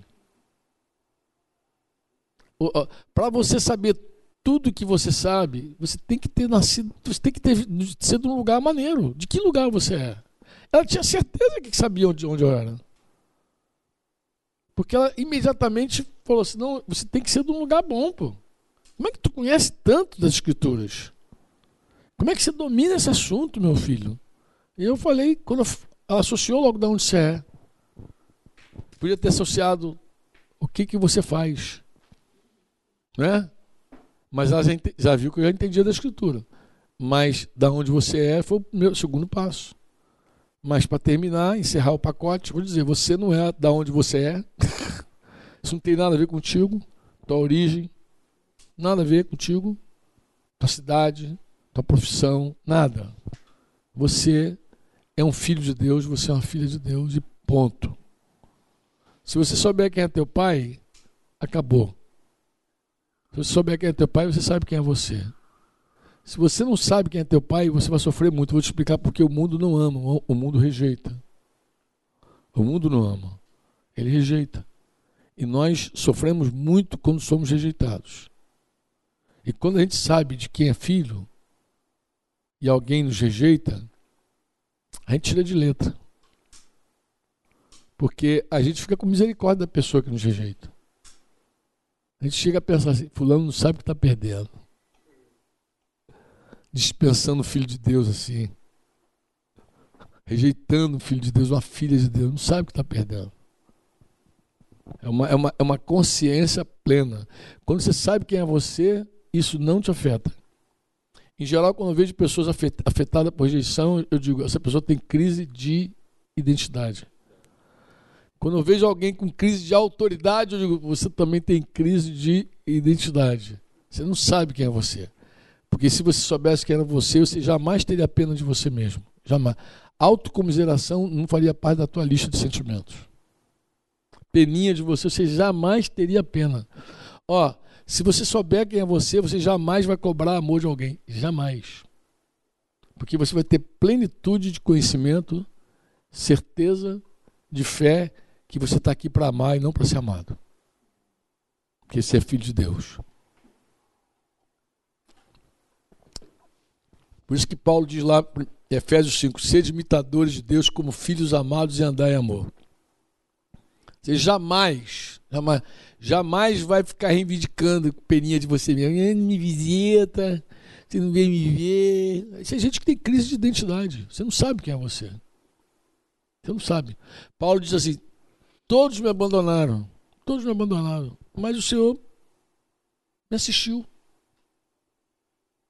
Meu pai está aqui. Meu pai está comigo. Então, quando tu vê alguém nessas crises, você já sabe. Mesmo que a pessoa diga, não, meu pai é Deus, mesmo que cante. Pai, pai, pai, cante. Braços do meu pai. Mesmo que cante. Quando bate o complexo lá, eu digo, não sabe quem é teu pai. Você está cantando só que Deus é teu pai. Você ainda não tem essa revelação. Porque a revelação te cura para sempre. Te liberta para sempre. Eu estou casado há 37 anos de idade. Denise me conhece esse tempo todinho. Você pode entrevistar a Denise. Pergunta ela assim. Eu, eu fui um cara criado sem meu pai, sem o nome do meu pai na minha carteira de identidade. Pergunta a Denise, Denise qual foi o dia que Franco se queixou, quando você se lembra, de alguém não ter visitado ele, não ter cuidado dele, do pai dele, se ele cobrou alguma coisa do pai dele, pode perguntar a ela. Aí, mas quando você perguntar e ela te responder, não pense que eu sou bom. Eu não sou bom é porque eu fui revelado quem é meu pai. Simples assim. O dia que eu entendi que era meu pai, acabou.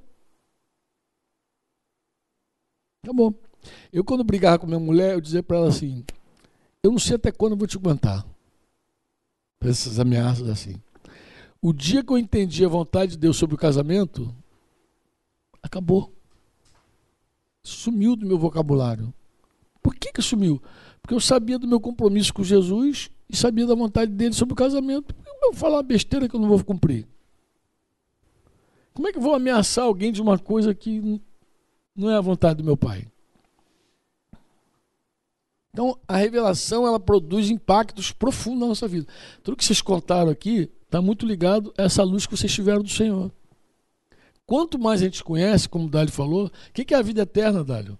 A oração de Jesus lá em João 17. A vida eterna é essa. Que conheço a ti, o único Deus verdadeiro, e a Jesus Cristo, teu Filho, que foi enviado. Essa é a vida eterna, é um conhecimento. Mas não é um conhecimento de saber quem é Deus, é de experimentá-lo. Isso é vida eterna. Isso é que é vida. E quando você não conhece, você não sabe quem é você, inclusive. Esse é o drama da nossa vida. Esse é o drama da nossa vida. Se você não conhece, ó, se você não conhece o Senhor, você sequer consegue ser restaurado à imagem de Jesus. Porque você precisa de um modelo para ser, te, te, ser tua referência. Seja um modelo. Quando Paulo diz assim, sede meus imitadores, ele conclui, como eu sou de Cristo. Quando você tem revelação de Jesus, você quer imitá-lo. E aí você pode restaurar uma imagem. Imagina que alguém te deu um quadro que é cópia exata de um outro quadro. Chegou na tua casa, guardaram mal, coisa e tal, quebrou tudo. Vamos dizer que isso aqui está tudo quebrado, destruído. Essa imagem está toda destruída. E você entrega para um restaurador eu preciso que você restaure esse quadro. O que esse restaurador vai precisar? Do original. Ele vai dizer, cara, eu restauro para você, mas me dá o original aí. Porque sem o original não tem como restaurar. Como é que eu vou restaurar aqui sem o original? Me mostra o original.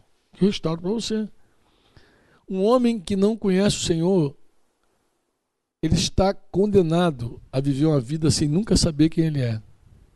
É uma dor profunda isso, né? Isso poderia nos animar a pregar mais o Evangelho. Ó, uma pessoa que não conhece Jesus, ele está condenado para sempre. sem saber quem de fato é ela, a pessoa, o teu desenho. Quem é você? Você não sabe, sem conhecer a Cristo. A única chance de você ser restaurado à imagem é com o modelo original. Você precisa conhecer o modelo e ser conformado. Olha quantas vezes esses irmãos falam assim: eu pensava isso, mas aí mudei de ideia. Eu tinha um conceito sobre isso, mas aí entendi que não era assim. Eu pensava sobre meus pais, mas aí, o que, que é isso, gente? É exatamente assim que acontece. Os nossos padrões vão mudando, vão mudando. À medida que a palavra chega, o padrão muda. Palavra chega, padrão muda. Palavra chega, padrão muda. Ponto. É assim que funciona. Esse confronto com a imagem vai nos moldando, vai nos conformando com Jesus. Quando tu vê alguém sem mudança, significa que ela não está olhando para o alvo. Porque se olhar para o alvo, não tem como. Pô. Todo dia Deus vai te confrontar em alguma coisa. É assim ou não é? Aí eu pensava sobre meus pais uma coisa, depois mudei, não pensava mais. Eu pensava um monte de coisa. Depois fui vendo Jesus, não tinha como. Como é que uma pessoa que vê Jesus cobra amor de outra pessoa? Tu já viu Jesus cobrando amor de alguém? Vocês não me amaram. Vocês não. Olha como é que eu estou sofrendo.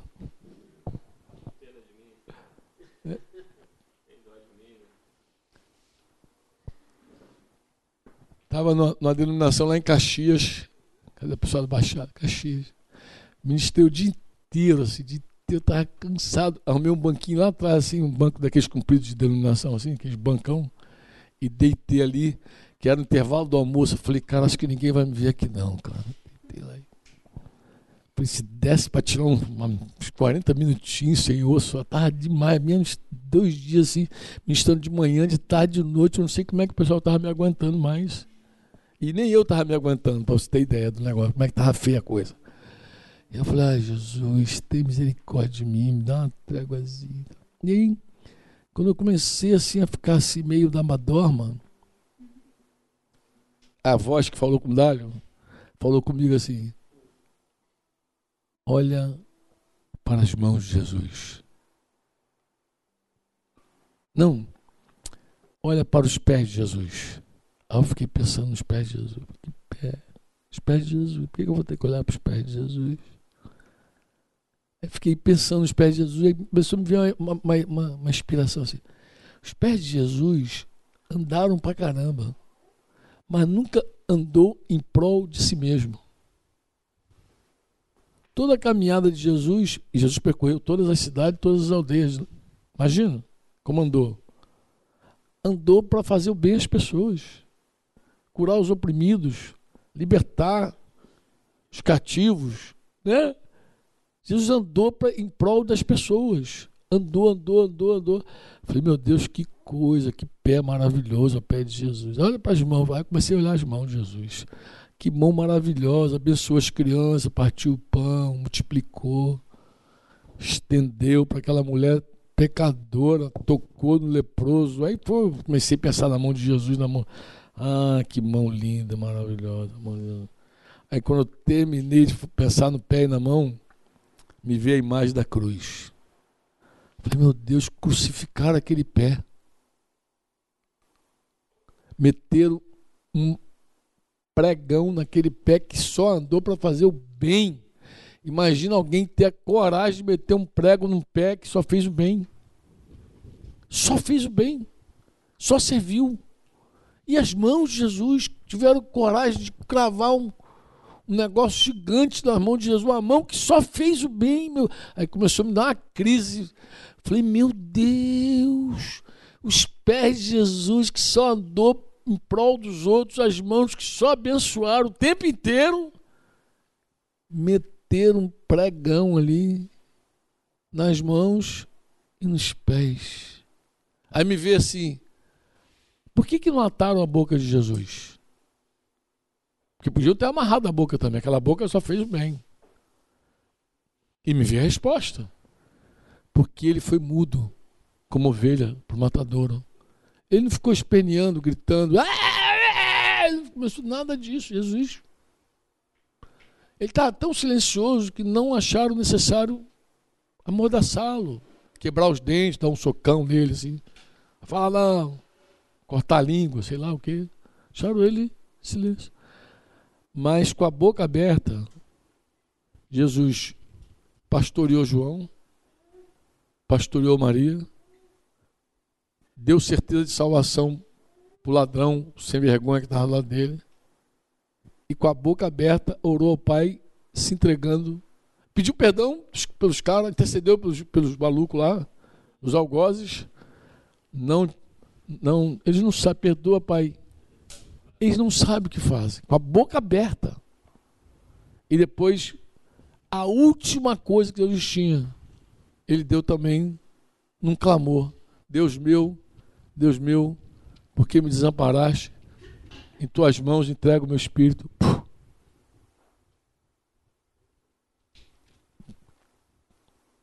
Totalmente consagrado.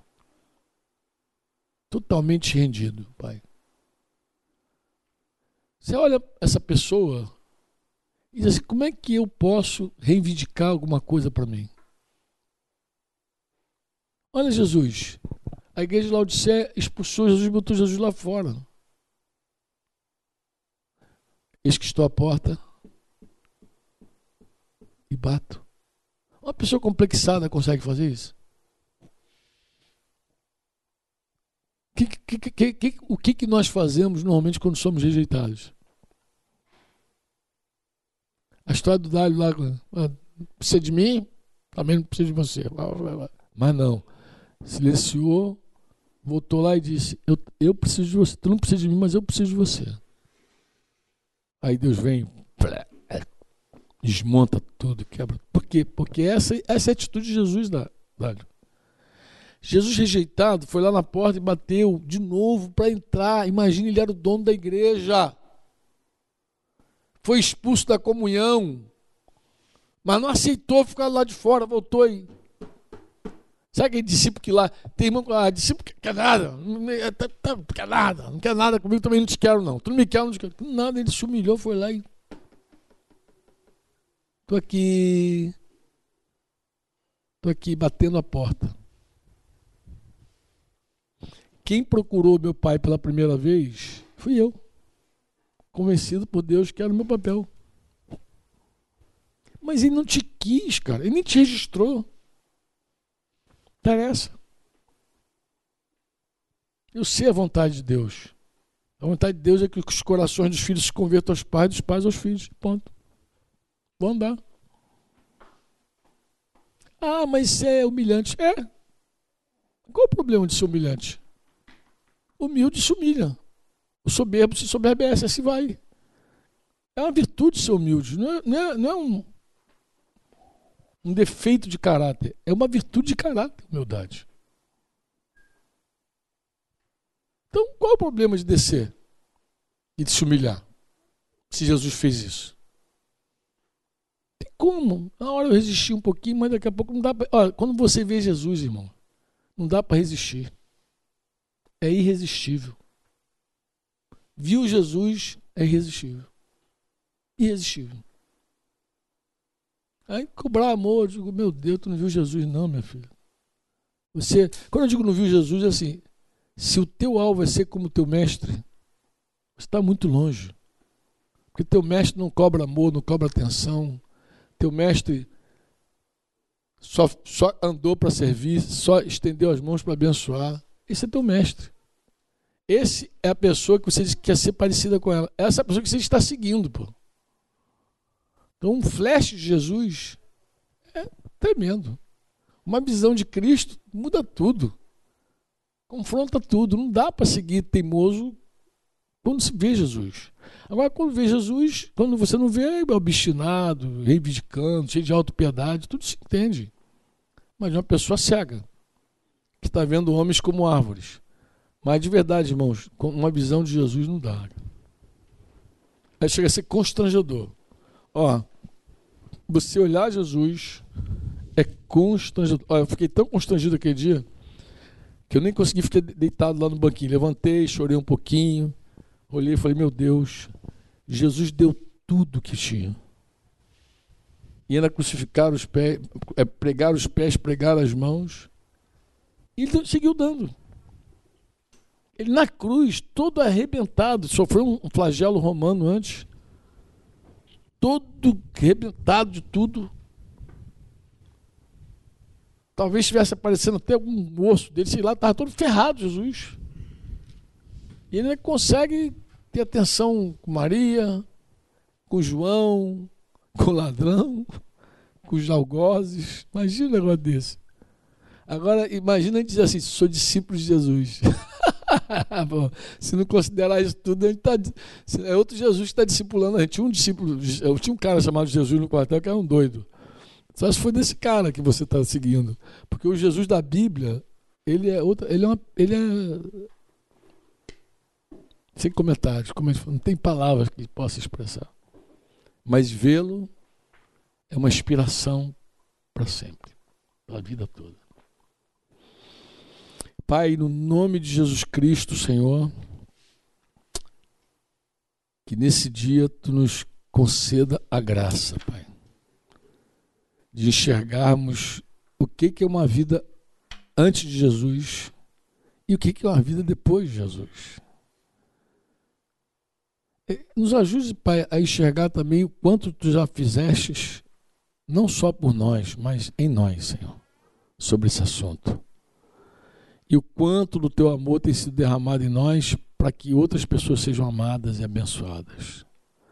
O quanto da sua consolação que tu ministraste a nós, quanto dessa consolação tem sido ministrada a outras pessoas também.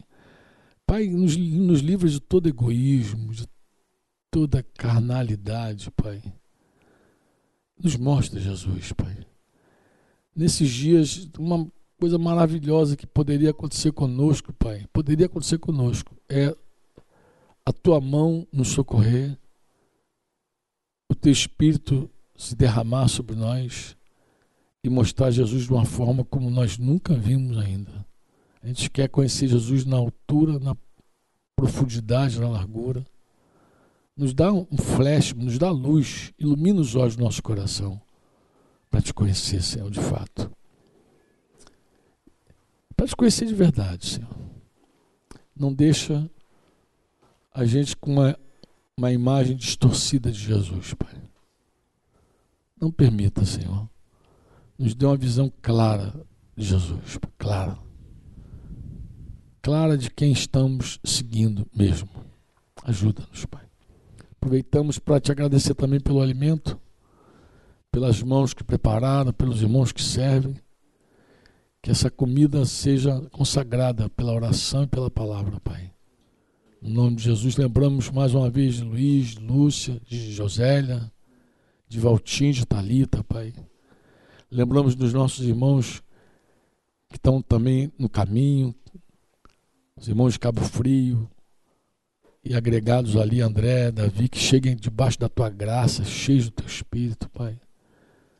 Sejam plenos do fluir do teu Espírito Santo, Pai. E do nosso encontro hoje à noite já foi falado contigo, volto a falar mais uma vez no nome de Jesus, Pai. Que tu derrame graça sobre aqueles que vão estar aqui, especialmente aqueles irmãos que vão falar, Pai, inspira eles a falar esses testemunhos, ilumina aqueles que vão ouvir esses irmãos, Senhor. Hoje seja uma noite assim de edificação, de cura, de libertação, de mais conhecimento de Jesus, Pai. É a nossa oração. No teu nome, Jesus. Amém. Este foi mais um programa do Conexão Eclésia.